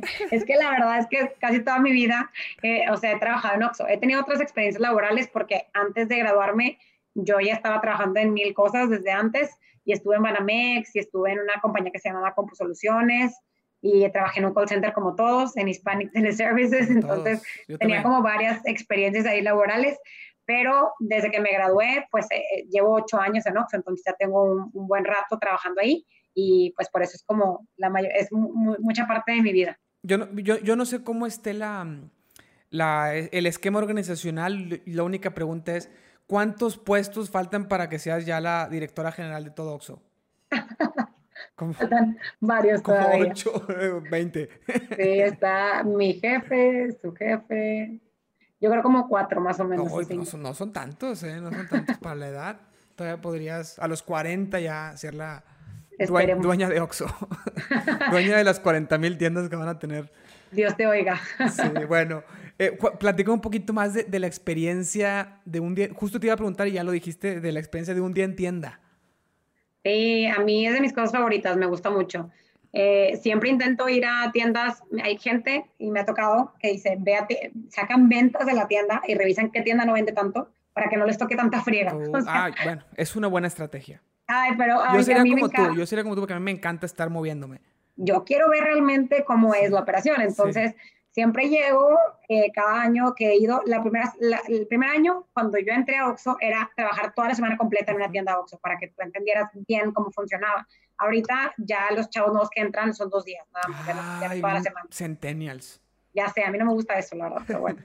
y eh, ahora es un día al año que tenemos que ir a la tienda a trabajar, tomas un cursito rápido en línea para que aprendas a cobrar y hacer como las cosas principales de, de la tienda y al día siguiente vas a la tienda y estás ahí todo el día trabajando. Entras a las 7 de la mañana y tu turno termina como a las 4 de la tarde más o menos.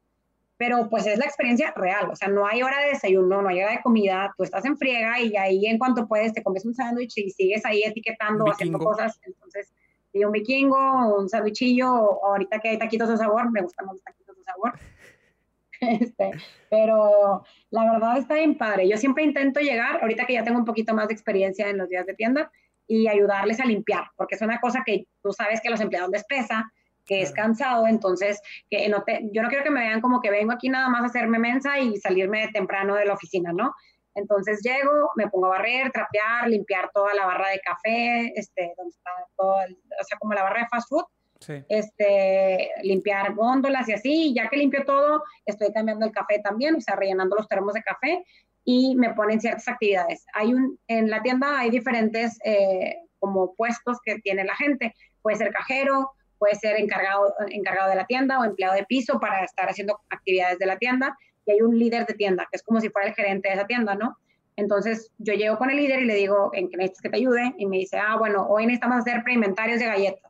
Y ahí imprimes tu ticket y vas este, a contar todas las galletas y si vieras las cantidades diferentes de modalidades de Oreo que existen, está súper confuso. Es que estar checando el código SKU y viendo con cada, cada galleta y contando cuánto producto hay y haciendo preinventarios o le ayudas a rellenar el cuarto frío o a sacarle agua a las hieleras. Ahí te pone a hacer como actividades, dependiendo de qué haga falta en la tienda.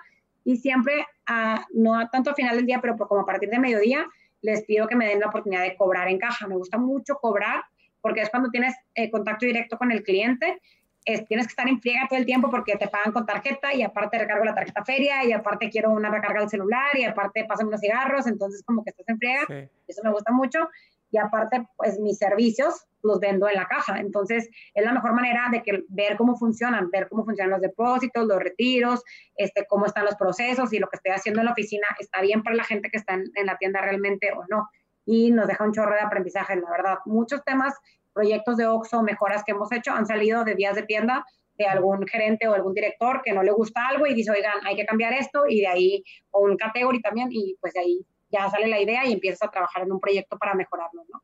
Para mejorar, porque hay, hay dos cosas, o sea, es la experiencia del consumidor, pero es la experiencia del empleado también, ¿no? Porque si el empleado tiene que cubrir tres turnos seguidos porque se le fue el personal de la tienda, pues tú cómo funcionarías después de estar veintitantas horas seguidas en la tienda sin dormir, sin comer bien, no hay dónde sentarte, entonces sin, sin estar sentado ni nada, obviamente es muy pesado para ellos.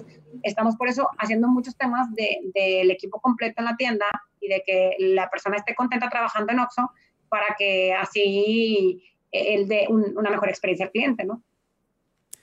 Sí. ¿Y de dónde habrá salido ese mito de la segunda caja que, que tú y yo sabemos que no es cierto?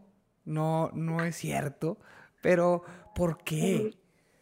Todo el mundo me pregunta siempre, siempre, siempre, siempre que llego a cualquier lugar y les digo que trabajo en. Y, oye, ¿y cuándo van a abrir la segunda caja? ¿Y tú vas a hacer que abran la segunda caja? Siempre. ¿Es eso o una persona ofreciéndome un terreno para que pongan un Oxxo? no tengo la menor idea de cómo hacerle para que utilicen su terreno y abran un Oxxo. O sea, no sé por qué me siguen ofreciendo, de verdad. Pero el tema de la segunda caja sale de que en todas las tiendas que se visitaban, siempre poníamos una segunda caja, pero era para procesos, no era para el cobro de clientes. El error fue ponerla pues ahí en el piso de venta, donde el cliente la puede ver. Entonces la otra caja no es que realmente la persona te quiera cobrar, es que están corriendo procesos de tienda, corriéndose inventarios, están, eh, están etiquetando productos, están recibiendo proveedores y no se puede cancelar la tarea inmediatamente, tarda en cargarse. Entonces sí puede utilizarse para cobrar cuando ya terminaste todos los procesos de la tienda. ¿Sabes cuándo terminas todas las actividades de la tienda? Nunca. Entonces, entonces normalmente la persona no es que no te quiera cobrar, es que está haciendo alguna actividad de la tienda. Ahora lo que estamos haciendo es que todas las tiendas que se abren al menos tienen que abrir con tres cajas. Obviamente estamos limitados por el tema de espacios, pero en la medida de lo posible, por lo menos tres cajas, o si no, estamos poniendo una caja o un punto de venta en la bodega, para que todos los precios se corran en la bodega y ya no estén viendo ahí a la gente y digan, ay, no me quiere cobrar. Pero es un cambio que está haciendo poco a poco, ¿verdad? Son también 19 mil tiendas y pero sí, esa es buena tenemos incluso métricas de apertura de segunda caja. O sea, les medimos a las tiendas que abran la segunda caja para cobrar y, van sus factores también y todo. Pero, y que pues, tomen fotos y le suban a redes sociales. Abierta, segunda caja abierta. no, pero para en, base base pagan, en base a eso se les pagan bonos y así, entonces le echan más ganitas. Qué bueno. Pues bueno, ya, ya cubrimos toda esa parte muy bien, muy interesante. Este, fíjate, escuchándote hablar, hasta me dan ganas de volver a trabajar en una empresa cuando yo odio ese, ese, ese estilo de vida. Está padre, es que depende, depende de ti, depende de tu equipo, depende de muchas de trabajo, de Yo creo que lo que más depende es de tu equipo de trabajo y tu jefe. Eso es lo, lo, más, lo más clave, porque toca un mal jefe y es un verdadero infierno. Te toca un buen jefe preparado que le aprendes y es, es, es está muy, muy padre.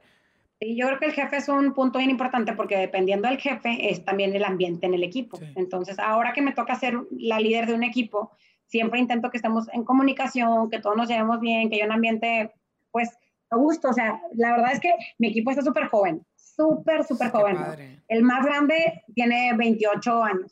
Entonces, obviamente todos nos llevamos súper bien y el, en el grupo que tenemos de WhatsApp muchas veces se reba y memes y así, pero está bien padre porque yo creo que ir al trabajo es estamos ahí el 80% de nuestro tiempo, o 70% de nuestro tiempo, entonces tenemos que aprovechar ese tiempo para también pasártela bien, tienes que disfrutar lo que haces. Obviamente soy súper intensa y me encanta trabajar y sacar todos los pendientes, pero, este, pero aún así creo que hay mucho espacio para divertirte, platicar, sobre todo conectar con la gente. Y eso el director que tenemos, porque estaba en servicios antes, este, nos, nos, enseñó mucho de ese tema. O sea, él hacía unas reuniones, hay unas reuniones obligatorias que se llaman las bimestrales, y cada dos meses nos juntamos todos los del equipo, que ya somos como 50, 60 personas, un chorro, este, nos juntábamos también a, no, pues no nada más es como tomar, sino que es cenita, drinks, rentamos un lugar y son dinámicas para juegos entre las personas y conocernos mejor y todo, pero al final de cuentas, o sea, terminan las dinámicas y la cena y ya después es peda. Entonces, pues lo que ayuda, la verdad, ayuda un chorro porque la gente se conoce mejor y la gente se lleva mejor. Y cuando tienes una amistad con la persona es mucho más fácil que digas, ay, oye, te ayudo porque eres mi amigo, ¿verdad? Te echo la mano y yo, yo hago esta presentación, te paso esto, y que no tengas ese sentido de competir todo el tiempo para poder sobresalir. O sea, creo que puedes sobresalir como equipo y habla mucho mejor de ti, te ayudes a tus compañeros a que quieras opacar a los demás para tu brillar. Entonces, como que esa es la cultura que se tiene en este equipo en el que yo estoy y me ha hecho disfrutar un chorro de mis últimos años en Oxxo. No te voy a decir que todo es miel sobre hojuelas, tuve mi racha difícil, la verdad. el tiempo que estudiaba maestría era muy pesado estudiar y trabajar, muy pesado. Yo había estudiado y trabajado antes en carrera, pero acá en maestría es diferente, o sea, el nivel de, de, responsabilidad que tienes ya en una empresa cuando estás estudiando maestría, creo que es otro nivel diferente al que tenías en carrera, que vas entrando, eres intern en una empresa y pues no tienes tanta toma de decisiones o tanta cansancio mental.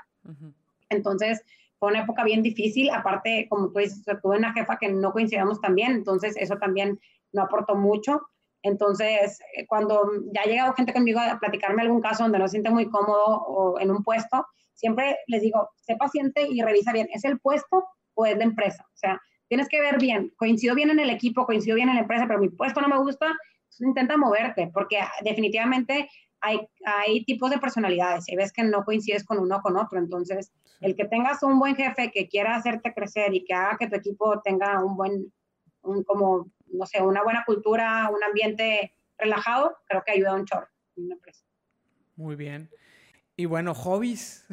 Pasemos al tema de. Lista larga, lista interminable. Yo, yo los, que, los que te conozco, es que está bien interesante cómo tú, aparte, bien, bien dedicada en el trabajo, también muy dedicada en los hobbies. Por ejemplo, Eva es muy dedicada en el trabajo, pero le valen madre sus hobbies, no tiene hobbies, porque todo su tiempo lo dedica al trabajo. Yo no sé cómo le haces tú para, para aparte de dedicarle muy intensamente al trabajo, dedicarle intensamente a varios hobbies, que los que yo conozco son escalar, cañonismo, maratones y, no sé si bici, digo, te he visto entrenando, pero no sé si también de intenso o, más tranquilo. ¿Qué más?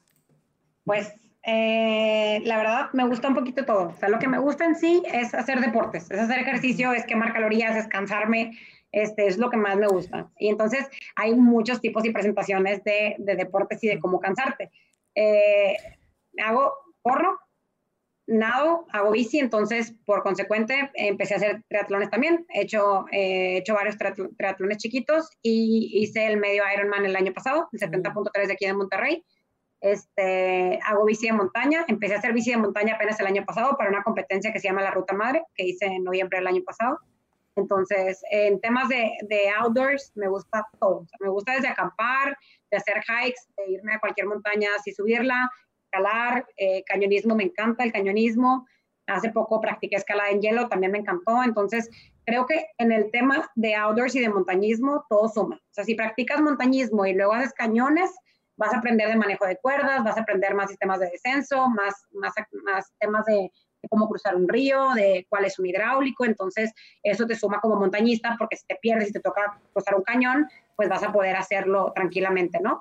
Este, si sabes escalar, pues también aprendes más nudos, más manejos de cuerda, tienes mejor, mejor balance, equilibrio, fuerza, entonces como que todos se complementan y suman a fin de cuentas, pero sí me gusta un poquito todo, que la verdad uno se me da mejor que otros, o sea, la escalada, por ejemplo, no soy tan buena, simplemente me gusta, es, es más un hobby, o sea, ir y subir de vez en cuando, escalar un par de rutas y, y ya. Tengo el equipo y o sea, tenemos el equipo de Eren y yo y es como, si nos gusta hacerlo de vez en cuando, pero no es como eh, que siempre lo hagamos, ¿no? este, en, cañonismo sí, sí le dedicamos mucho más tiempo y nos gusta mucho más. Pues una temporada fuimos guías de Matacanes y ahí coincidimos. Eva y tú fueron con nosotros en un grupo allá a Matacanes. Eva platicó esa historia en uno de los episodios que vino, no me acuerdo cuál, pero platicó... ¿Qué, dijo? ¿Que fue traumante o no? más o menos, no, es que es, es raro porque, bueno, me lo regaló de cumpleaños el ir conmigo. A mí me encanta todo eso y, y Eva no le gusta nada. Entonces, y, y, y no, ella no, no, es como que me prohíba hacerlo ni nada, pero es muy difícil yo dedicarle a, a ese hobby cuando a ella no le gusta por los tiempos que te demanda. O sea, es, es meterte, es irte un fin de semana completo o un día completo. Y pues los fines de semana cuando éramos novios pues nos la pasábamos juntos y yo no me iba un fin de semana completo o un día desde las 5 de la mañana a dedicarle a eso. Y aparte que cuesta, entonces hay que pagarlo es, es, muy complicado. Yo sigo teniendo ese sueño de poder dedicarle bien, o sea, de, de meterme a algún equipo de escalada o algún tipo de, de cañonismo, ir a Matacanes una temporada completa, a lo mejor dos veces al mes, me encantaría. Pero bueno, es una meta, a lo mejor el siguiente año, esperemos que ya. Sí, no dejes de lado, la verdad es que hay un montón de cursitos que las empresas te dan para que acompañes a guiar, o sea, tienes, puedes ser guía auxiliar, no tienes que ser guía principal, es más de cargar mochila y, así, pero la verdad es que te da la oportunidad de aprender de manejo de cuerda, de aprender de, de, los clientes, de aprenderte el camino y de ir, de ir pues, Sí, porque ir como cliente cada fin de semana, pues está... Pues, no, es muy costoso. Tienes que... No, y ahora, este, la verdad es que yo disfruté mucho guiar, aprendí mucho de guiar. Al principio me costaba demasiado trabajo porque no soy paciente, soy una persona súper desesperada. y en temas de deportes más. O sea, me frustra muchísimo yo poder ir en un ritmo y tener que ir esperando a otra persona que va más lento que yo. Entonces, para mí al principio era pues muy frustrante porque me la pasaba todo el tiempo viendo el reloj y cuánto falta y a qué hora voy a salir y van bien lento y nunca vamos a terminar. Me frustraba. Pero aprendí poco a poco a lidiar con esto y me, me ayudó también a ser más paciente y muchos de muchos clientes que conocí en Matacanes me volví amiga y la verdad es que me dejaron experiencias súper padres y, Además de eso, hubo clientes que me dejaron experiencias horribles, o sea, que gente muy grosera también, entonces aprendes de todo y sabes que hay de todo tipo de gentes y aprendes a tratar con ellos también. Entonces, creo yo que, que, que es una actividad muy padre, que suma mucho y que, ah, que claro que puedes hacer. Obviamente, tienes que conocer tus límites. O sea, si estás yendo como guía auxiliar, no te lances tú solo con la gente porque puede haber accidentes. O sea, vas aprendiendo poco a poco. hay muchos que lo hacen. alto riesgo. De hecho, esa vez que, lo hace y tiene, y tiene accidentes y eso es lo que es muy Esa vez que fuimos con ustedes, a Eva le, le, encantó la experiencia con... De hecho, eran tú y Dorian los guías. Dorian es tu actual novio, futuro esposo. Y en ese tiempo, no sé si ya se gustaban, pero bueno, eran amigos y eran compañeros de, de, de guías, ¿no? Yo creo que se han de haber conocido ahí, no sé. Nos conocimos en el Club de Escalada del TEC, de hecho, un poco antes. Y luego entramos juntos a ese, a ese curso de cañonismo para ser guías. Ok. Este, bueno, la verdad como equipo, no, no sabíamos si después iban a andar o algo, pero coincidíamos de ello que hacían muy buen equipo guiando y la verdad es que muy buenos los dos para, para hacerte sentir en confianza. Eva, que es muy, yo como que ya soy más aventado y, me vale un poquito más, pero Eva, que, que todo eso le da mucho miedo, dice, como quiera me sentía, me sentía segura, porque también se notaba el profesionalismo y se notaba como había otros grupos que les valía un poquito más y que eran más descuidados. Unos güeyes se, se les cayó una persona que, que ustedes estaban así histéricos de que chingas que eso no se hace y por qué no lo cuidaron bien. Entonces, la, la, verdad es que la confianza muy bien, sobre todo para, a lo mejor yo no me hubiera dado cuenta si hubiera ido con alguien que le valiera más madre, pero Eva sí, Eva sí, Eva sí le hubiera dado más miedo. Entonces, Eva lo, lo, notó mucho y, y pues bien, y, y también vimos el equipo que hacen ustedes dos, que después, pues ahora son equipo como pareja y, y qué bueno, ¿no? Sí, está, está muy padre. La verdad que la montaña me ha enseñado un montón. Ahora, últimamente me he metido mucho, soy de temporadas, yo creo, ¿no? O sea, me agarro una temporada que voy mucho a los cañones y aprendo mucho de cañonismo y veo videos en YouTube para sistemas de descenso y cuerdas y nudos y todo. Y ahorita traigo más la temporada de alpinismo, o sea, de, de alta montaña. Entonces, empecé el año pasado, en marzo fui a Lista Cihuatl, ya hice el Lista, el Nuevo de Toluca, el Pico de Orizaba, que es el más alto de, de, México también, ya lo hice dos veces. Entonces, empecé a hacer como alta montaña aquí en México y me gustó mucho. Es que hay, y pues aprendiendo más en ese sentido. ¿no? Sí, no, tenemos muy buen material aquí. En Monterrey hay un montón, pero no, no altas. O sea, en Monterrey la más alta es el, el copete de las águilas, que está en Chipinque, y está a 2.200 metros sobre el nivel de mar. Entonces está súper bajito. Si te quieres ir a algo un poquito más alto, te tienes que ir a Arteaga, y ahí está la viga, por ejemplo, que está a 3.700 metros sobre el nivel de mar. ¿qué, ¿qué, tiene que ver el nivel de mar? No tiene más que ver dónde empiezas tú, porque a lo mejor el nivel del mar, digo, tú empiezas bien pues arriba, ¿no? Por la ciudad o por algo hay diferentes tipos de montaña. Hay montaña que tú tienes que subir mucho y que empiezas en, nivel de mar bajo y tienes que subir 1200 metros de nivel, 2000 metros de nivel tal vez.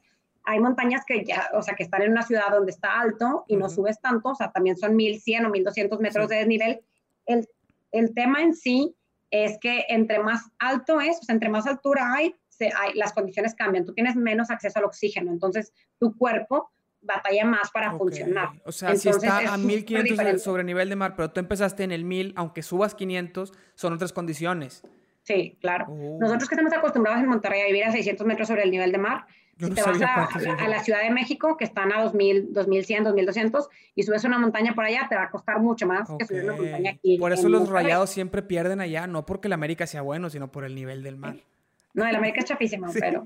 No, pero la verdad, hay gente que va a jugar fútbol, hay gente que va a correr en la Ciudad de México, a hacer el medio maratón, por ejemplo, y les pesa muchísimo más por la altura. Entonces, tú tienes que acostumbrar, acostumbrarte a la altura. Los atletas de alto rendimiento se ponen a entrenar en altura para que cuando compitan más abajo sean unas máquinas. Entonces, cuando tú estás entrenando en altura, tu cuerpo genera glóbulos rojos, más glóbulos rojos, y tienes como más oxígeno. Entonces, eh, tu capacidad cardiovascular también y, tu oxígeno en, el cuerpo mejora muchísimo y puedes, puedes tener mucho mejor rendimiento en carreras o en montañas o en lo que sea.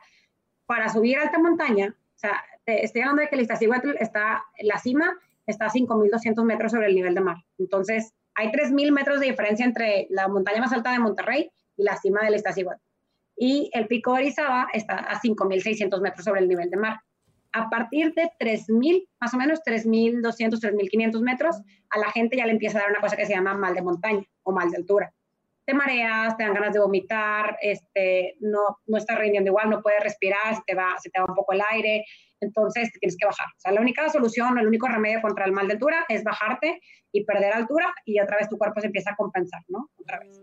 Entonces, eh, pues vas con ese reto todo el tiempo, de que te dé mal de altura y que tu cuerpo vaya rindiendo bien y que son montañas complicadas donde, donde normalmente el desnivel está bastante, bastante pronunciado y tienes mucho menos oxígeno, mucho menos capacidad del cuerpo que la que tendrías en otra altura. Entonces es ahí donde, donde entran muchos temas complicados. Aparte que en alta montaña casi siempre involucra hielo, o sea, que tengas eh, travesías por glaciares, que tengas que encordarte, que, que, tengas que utilizar un piolet y crampones, que si te resbalas, pues te resbalas en una plataforma de hielo y te vas. Entonces tienes que saber detenerte con el piolet. Son otras técnicas diferentes que vas aprendiendo a las montañas tradicionales. Me, me, encanta todo eso, la verdad. Ojalá, ojalá cuando pase la pandemia podamos algo, sí, algo, ya tengo, ya tengo camioneta 4x4, entonces ya nos podemos ir a un montón de lugares sin, sin tener que pagar de que una agencia o algo así. No, acampar, yo, yo, le tengo ganas a acampar, grandes ganas, y eso a Eva no le molesta, entonces sí podría, o sea, también ella tiene ganas de ir a acampar. Entonces, sí, podemos empezar haciendo un glamping, así del lugar donde ella baños y cocina y todo, y luego ya nos vamos subiendo de nivel a otro más de, de hecho, de hecho, los baños para, para los hombres no hay tanta bronca pero para las mujeres sí es muy, muy incómodo en el. Pues te acostumbras. Tienes que encontrar la manera, ¿no? No sé si. Yo creo que te, acostumbras. Sí, bueno, pero. Pero nomás, nomás, por favor, no vayas a agarrar de moda el free solo. no, ni hecho. Ah, ustedes nos recomendaron el, documental de este El documental está bueno. No, no, no, está, está loco el vato este. Sí, te sudan las manos cuando ves el documental. A mí me pone nerviosa. A mí se me hace hay de diferentes tipos de, de, gente y de público. A mí no me gusta, en lo personal, no me gusta que la gente haga prácticas de montañismo sin, eh, sin todos los elementos de seguridad, sin la cuerda, sin el casco, sin el arnés, sin las cosas que necesitas para estar seguro. De por sí, están haciendo un deporte de alto riesgo. Hacer este tipo de cosas te pone más en riesgo. Todos los montañistas, bueno, los escaladores que han hecho solo o han escalado en solo, eh, han tenido accidentes y han fallecido Alex Honnold sigue sin que le pase nada, pero pues es que cualquier, o sea, cualquier cosita, hay cosas que tú no tienes el control, o sea, ¿qué tal si se te hace un pájaro? ¿Qué tal si estornudas? O sea, hay, hay cosas que creo yo que no tienes el control, porque las rutas que él hace son tres o cuatro horas seguidas escalando sin cuerda, o sea, es... No, la, el documental fue una ruta que entrenó años. con cuerda. y él, creó su ruta. No, no, increíble. A raíz de ese documental vimos más free solos en YouTube porque luego te empiezan a aparecer y vimos un vato que, que se cae y saca un paracaídas. O sea, como que lo traía por seguridad, por si se caía, pero no, pinche loco, está... Sí, hay gente que lo hace así, o sea, escala, pero tiene su, su bolsita, su mochila de paracaídas, y si te caes, pues ya, abres el paracaídas. Pues mínimo. Eso está, no se me hace tan mal, porque ahí mismo tienes una opción para salvarte. Sí, pero eso tiene que, pero tienes que caerte en, en, donde no esté tan, tan para, o sea, tan empinado, porque luego te puedes dar en la madre como quiera. Este güey, el que vimos en, en, en, ese video, era como una piedrota que salía, entonces se cayó al vacío, no se cayó a pegarse con pared. Es que hay tipos de escalada y la, escalada tiene diferentes niveles, pero esa, esa que tú dices es boulder, son piedras que son así, entonces ellas escalan como por debajo para acá. Y si caes, pues caes al agua o caes, o sea, está abierto. y eso, la dificultad, yo que he ido a paredes de escalar, nada más le pones tantito, tantita inclinación y la fuerza cambia un chingo. Entonces, estar completamente acostado, agarrado, es una fuerza tremenda. Sí, Está dificilísimo. Yo creo que la escalada es de los deportes más difíciles que yo he practicado y más celosos. O sea, tienes que estar ahí todas las semanas haciéndolo para que no pierdas el, el ritmo y puedas hacer buenas rutas. Porque si no, vas a poder escalar, pero vas a poder escalar rutas muy sencillas. Vas a poder, si te vienes a puntear, puede ser que, que te caigas, que te, que te lastimes un pie o algo. Entonces, pues creo yo que, que la escalada, si, te quieres, si quieres hacer escalada, es como dedicarle mucho más tiempo.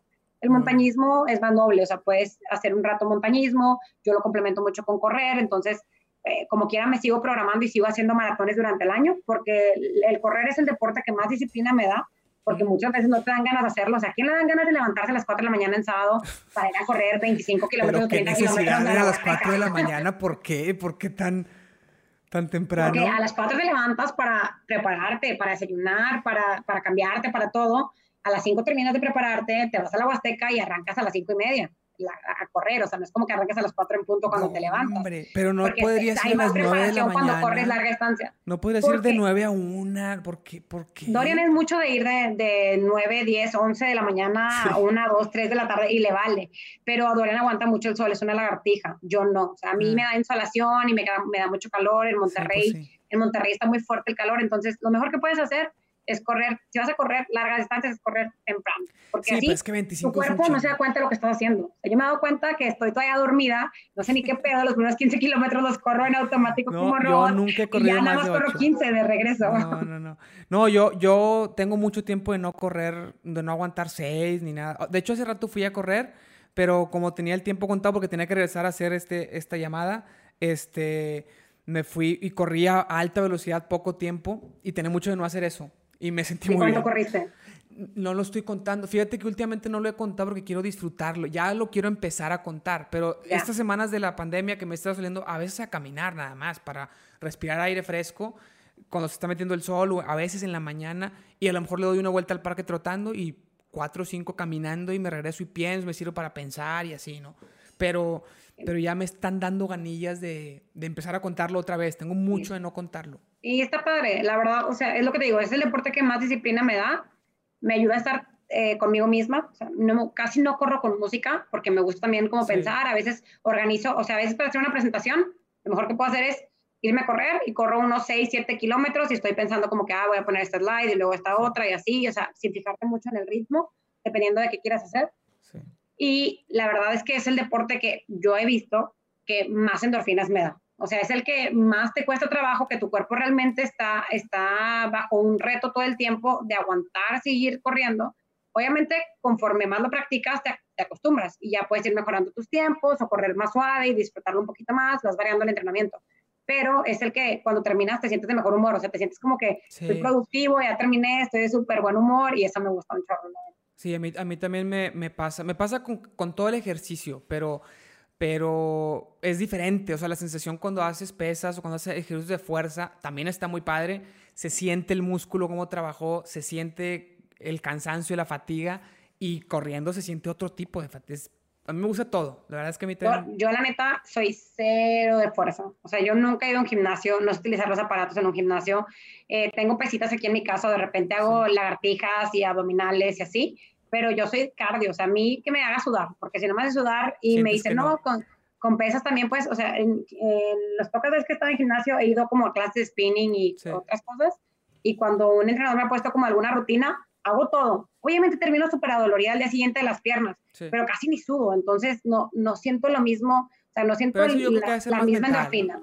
Bueno, a ser un poco mental el sentir que no trabajó tanto o también pues el, el, cansancio el cansancio cardiovascular es diferente, se siente Sí, es diferente, es distinto, pero es bueno complementarlo. O sea, ahorita por ejemplo en estos días de, de, la cuarentena he intentado hacer el Insanity, estamos haciendo Insanity algunos días, está cool porque aparte tiene cardio como que lo vas combinando, pero también son muchos ejercicios de fuerza, entonces pues de repente como que a ver en nos cuesta un poquito más eso, pero lo estamos haciendo. y está, Sí, pero está padre porque ya le hemos ido agarrando un poco el gusto porque sí, sí empiezas a sentir cómo se empieza a, endurecer un poquito el músculo y va, mejorando, ¿no? Entonces, sí. está padre hacer, a probar cosas diferentes también de vez en cuando. Pues bueno, ya nos, nos queda un poquito, ya lo último que es tu relación con Dorian, que nos platiques un poquito nomás. Voy bien rápido al baño. Este, Esta parte lo voy a dejar grabando, pero después lo corto. Esta partecita la corto para, para no... Sirve que voy por agua. Sí, vamos. Uy, pero, pero tengo un chorro de ganas. Increíble. Ándale, ándale. Listo. Listo. Listo. Ah, estabas en mute. Este, bueno. bueno última eh, parte porque si no va a ser eterno este podcast. Sí, sí, sí. Bueno, ya cuéntame solamente, ya lo último, ya casi llegamos a las dos horas de episodio. Este se va, se va rápido. Está muy interesante, la verdad me, me, gusta mucho platicar contigo. Ojalá podamos vernos un poquito más. Siempre decimos eso, pero se, se necesita... Es que se necesita... Casi, casi vecinos. Sí, vivimos muy cerca. Se necesita encontrar una actividad en común constante. O sea, no tanto ser muy rígido, sino pues alguna actividad de una vez por semana que compartan y que tenga horario y que, y que vayan a hacerlo. Porque... O, o que te pongas de que los martes o los lunes nos vamos a juntar y sobre la chingada, ¿no? Porque si no es una vez al año, es bien complicado. y luego con, un chorro de amistades y intentar hacer como que haces el esfuerzo obviamente por, por convivir con todos, pero cuando tienes una cenita, pues con cada uno es difícil. Y aparte más nosotros que, que priorizamos mucho el tema de hacer ejercicio, entonces entre semana pues nos gusta mucho más eh, ir a hacer ejercicio y en un ratito cenar, pues no desvelarnos tanto por si tenemos que entrenar también en la mañana, entonces o rendir en el trabajo. Yo estoy, estamos igual nosotros. Bueno, Eva con el ejercicio no, en el sentido de dormirnos temprano y eso, este, sí. Eh, pero tiene que ser algo, yo creo que tiene que ser algo relacionado con ejercicio. Este, sí, es que podemos coincidir en algo y eh, por lo menos una vez cada 15 días estarnos juntando y así. Pero nomás, Pero, pues que pase esta, esta cuarentena, que ojalá se acabe pronto, ya. Espero. No creo, yo creo que todavía nos queda un mes, dos meses. no, yo a eso me refiero con pronto. ya, ya, ya no tengo ninguna ilusión de que se acabe en dos semanas, no lo veo imposible. Pero bueno, dos meses, que no sé que no sea hasta octubre, noviembre. ¿eh? No, sí, la verdad, yo me, voy a volver loca, o sea, dos meses aquí. He aguantado bien, pero, pero ya extraño, o sea, extraño mis montañas, extraño salir a correr. Nosotros no hemos ni siquiera salido a correr, porque sí, yo sí. sabemos que sí, sabemos que sí se puede, o sea, sabemos que la gente en otros países sí lo hace y todo, pero yo creo que también pones el ejemplo a las demás personas, ¿no? O sea, yo no quiero poner un ejemplo que estoy haciendo lo contrario, o sea, yo tengo la oportunidad de quedarme en mi casa a trabajar y en mi casa puedo correr y puedo hacer bici, puedo hacer ejercicio, entonces con la caminadora obviamente es diferente, pero pues es un reto que, que, yo también quiero llevar a cabo, o sea, quiero ser un poquito más coherente y no poner mal ejemplo de decir, tú no salgas a trabajar o tú no salgas a, por ejemplo, a comer de tus tacos eh, el fin de semana, porque a la esposa no le gusta comer tacos el fin de semana, ah, pero yo sí me voy a mi montaña, ¿verdad? No, no contagia a nadie, pues entonces me voy a la montaña. Entonces no se me hace como coherente, o sea, en ese caso, pues hay mucha gente que tiene diferentes hobbies y que quisiera salir a hacerlos. Hay gente que su hobby es ir a cenar, es ir a... Entonces yo por solidaridad hacia las demás personas prefiero entrenar aquí y hacer todo aquí. Entonces, yo, yo, creo que depende del hobby, porque si el hobby es, es solo, o sea, si a alguien le gusta ir a, ir a cenarse unos tacos al parque, que eso obviamente a nadie, pero calentar su comida y llevárselos al parque a comer, pues que lo haga. El tema es que es la interacción y la cercanía con otras personas porque el contagio es, por ahí. Entonces, bueno, no es lo mismo irte a caminar al parque que ir a, a, un restaurante, porque en un restaurante convives con gente, estás cerca con más gente y el riesgo es mucho más, pero bueno, yo, yo hasta que no sea prohibido, yo voy a, seguir saliendo. Sí, porque no, es que si de por sí es complicadísimo a dar una vuelta al parque, dar dos vueltas al parque, respirar, me, me, me dan unos dolores de cabeza increíbles. Aún así, de tanto estar enfrente de una pantalla, porque estar en la casa y no estar enfrente de una pantalla es prácticamente imposible. Sí, no, la verdad yo por eso te digo, o sea, agarra un libro, lee, arma un rompecabezas, que a ti te gusta también, juega un juego de, juega un juego de mesa, eh, yo, o sea, aunque sea salirme aquí al balcón y en la terraza poner la bici y hacer bici ahí, uh. o estar un ratito allá afuera, o sea, eso me ayuda también, pero no todo es estar frente a una pantalla, o sea, a, veces que mi, mi, ahorita la gente está agarrando mucho de que vamos a hacer una videollamada para jugar algo en línea, para juntarnos el fin de semana, y Dorian sí me, me ha dicho de que, oye, pues estamos todo el día enfrente de la computadora trabajando, y luego en la noche del viernes ponernos más otra vez en la pantalla de la computadora, como que qué flojera, y, tienes razón, entonces pues intentamos más como hacer de cenar, irnos a ver una película, pero también otra de cosa diferente. Bueno, cuéntame de Dorian, ya para ir cerrando. ¿Qué, qué te cuento? Pues todo, toda su, cómo, cómo se enamoraron. Pues ya te había dicho, nos conocimos de, en el Club Escalada del TEC, este, hace como seis o siete años, siete años yo creo, siete años. Este, fue poquito después de que yo entré a Oxxo. Eh, y nos conocimos y nos agregamos en Facebook, pero nos dejamos de hablar un chorro de tiempo. Mm. Hasta que yo regresé del DF, cuando me vine a vivir otra vez acá a Monterrey, este, coincidí con el que era su roomie y me empezó a invitar a montañas y a salidas y, y, pues iba también Dorian. Y ahí empezamos a coincidir otra vez mucho, este, hasta que un amigo de mi mamá me invitó al curso de cañonismo y pues yo invité a Dorian y a su roomie y fuimos los tres al curso de, de cañonismo para hacer guías de matacanes este, y empezamos a coincidir un poquito más y ya, pues somos amigos mucho tiempo y de repente empezamos a salir y hace, ya tenemos como tres años más o menos. Eran, eran amigos y luego empezaron a salir. Eh, ¿Cómo fue esa salida? ¿Fue alguien le dijo al otro, salgamos de date? ¿O empezaron a salir más y de repente ya estaban enamorados? ¿O cómo? Yo creo que se fue dando, o sea, como convivíamos convivíamos mucho, y íbamos a la montaña, nos íbamos a acampar todo el día y así, o sea, no sé, por ejemplo, entre semana eh, era, éramos mucho de irnos a entrenar al, al, muro de escalada del TEC o ir a correr y luego irnos a su depa a cenar, yo, porque convivía mucho con los dos, con él y con su roomie. Y cenábamos en su depa o así, y el fin de semana, pues si yo tenía una fiesta los invitaba, entonces el fin de semana también los veíamos, o sea, como que nos veíamos muy seguido. Este, se fue dando así poquito a poquito y de repente, pues yo tenía una boda y, ah, ¿me acompañas? Sí, te acompaño. Y así. Así como que eran las salidas como más informales, pero íbamos saliendo más y más. Se fue, sí, pues, y Dorian, Dorian, se hacía el, difícil, decía que no quería estar en una relación. Es que así es ese muchacho. así son los programadores. Sí.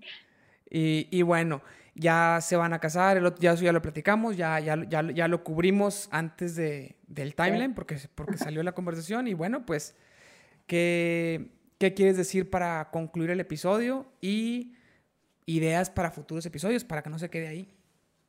Sí, yo creo que cualquier tema que se, que se vaya dando, por ejemplo, podríamos hablar 40 minutos, una hora tranquilamente de todo el tema de la contingencia.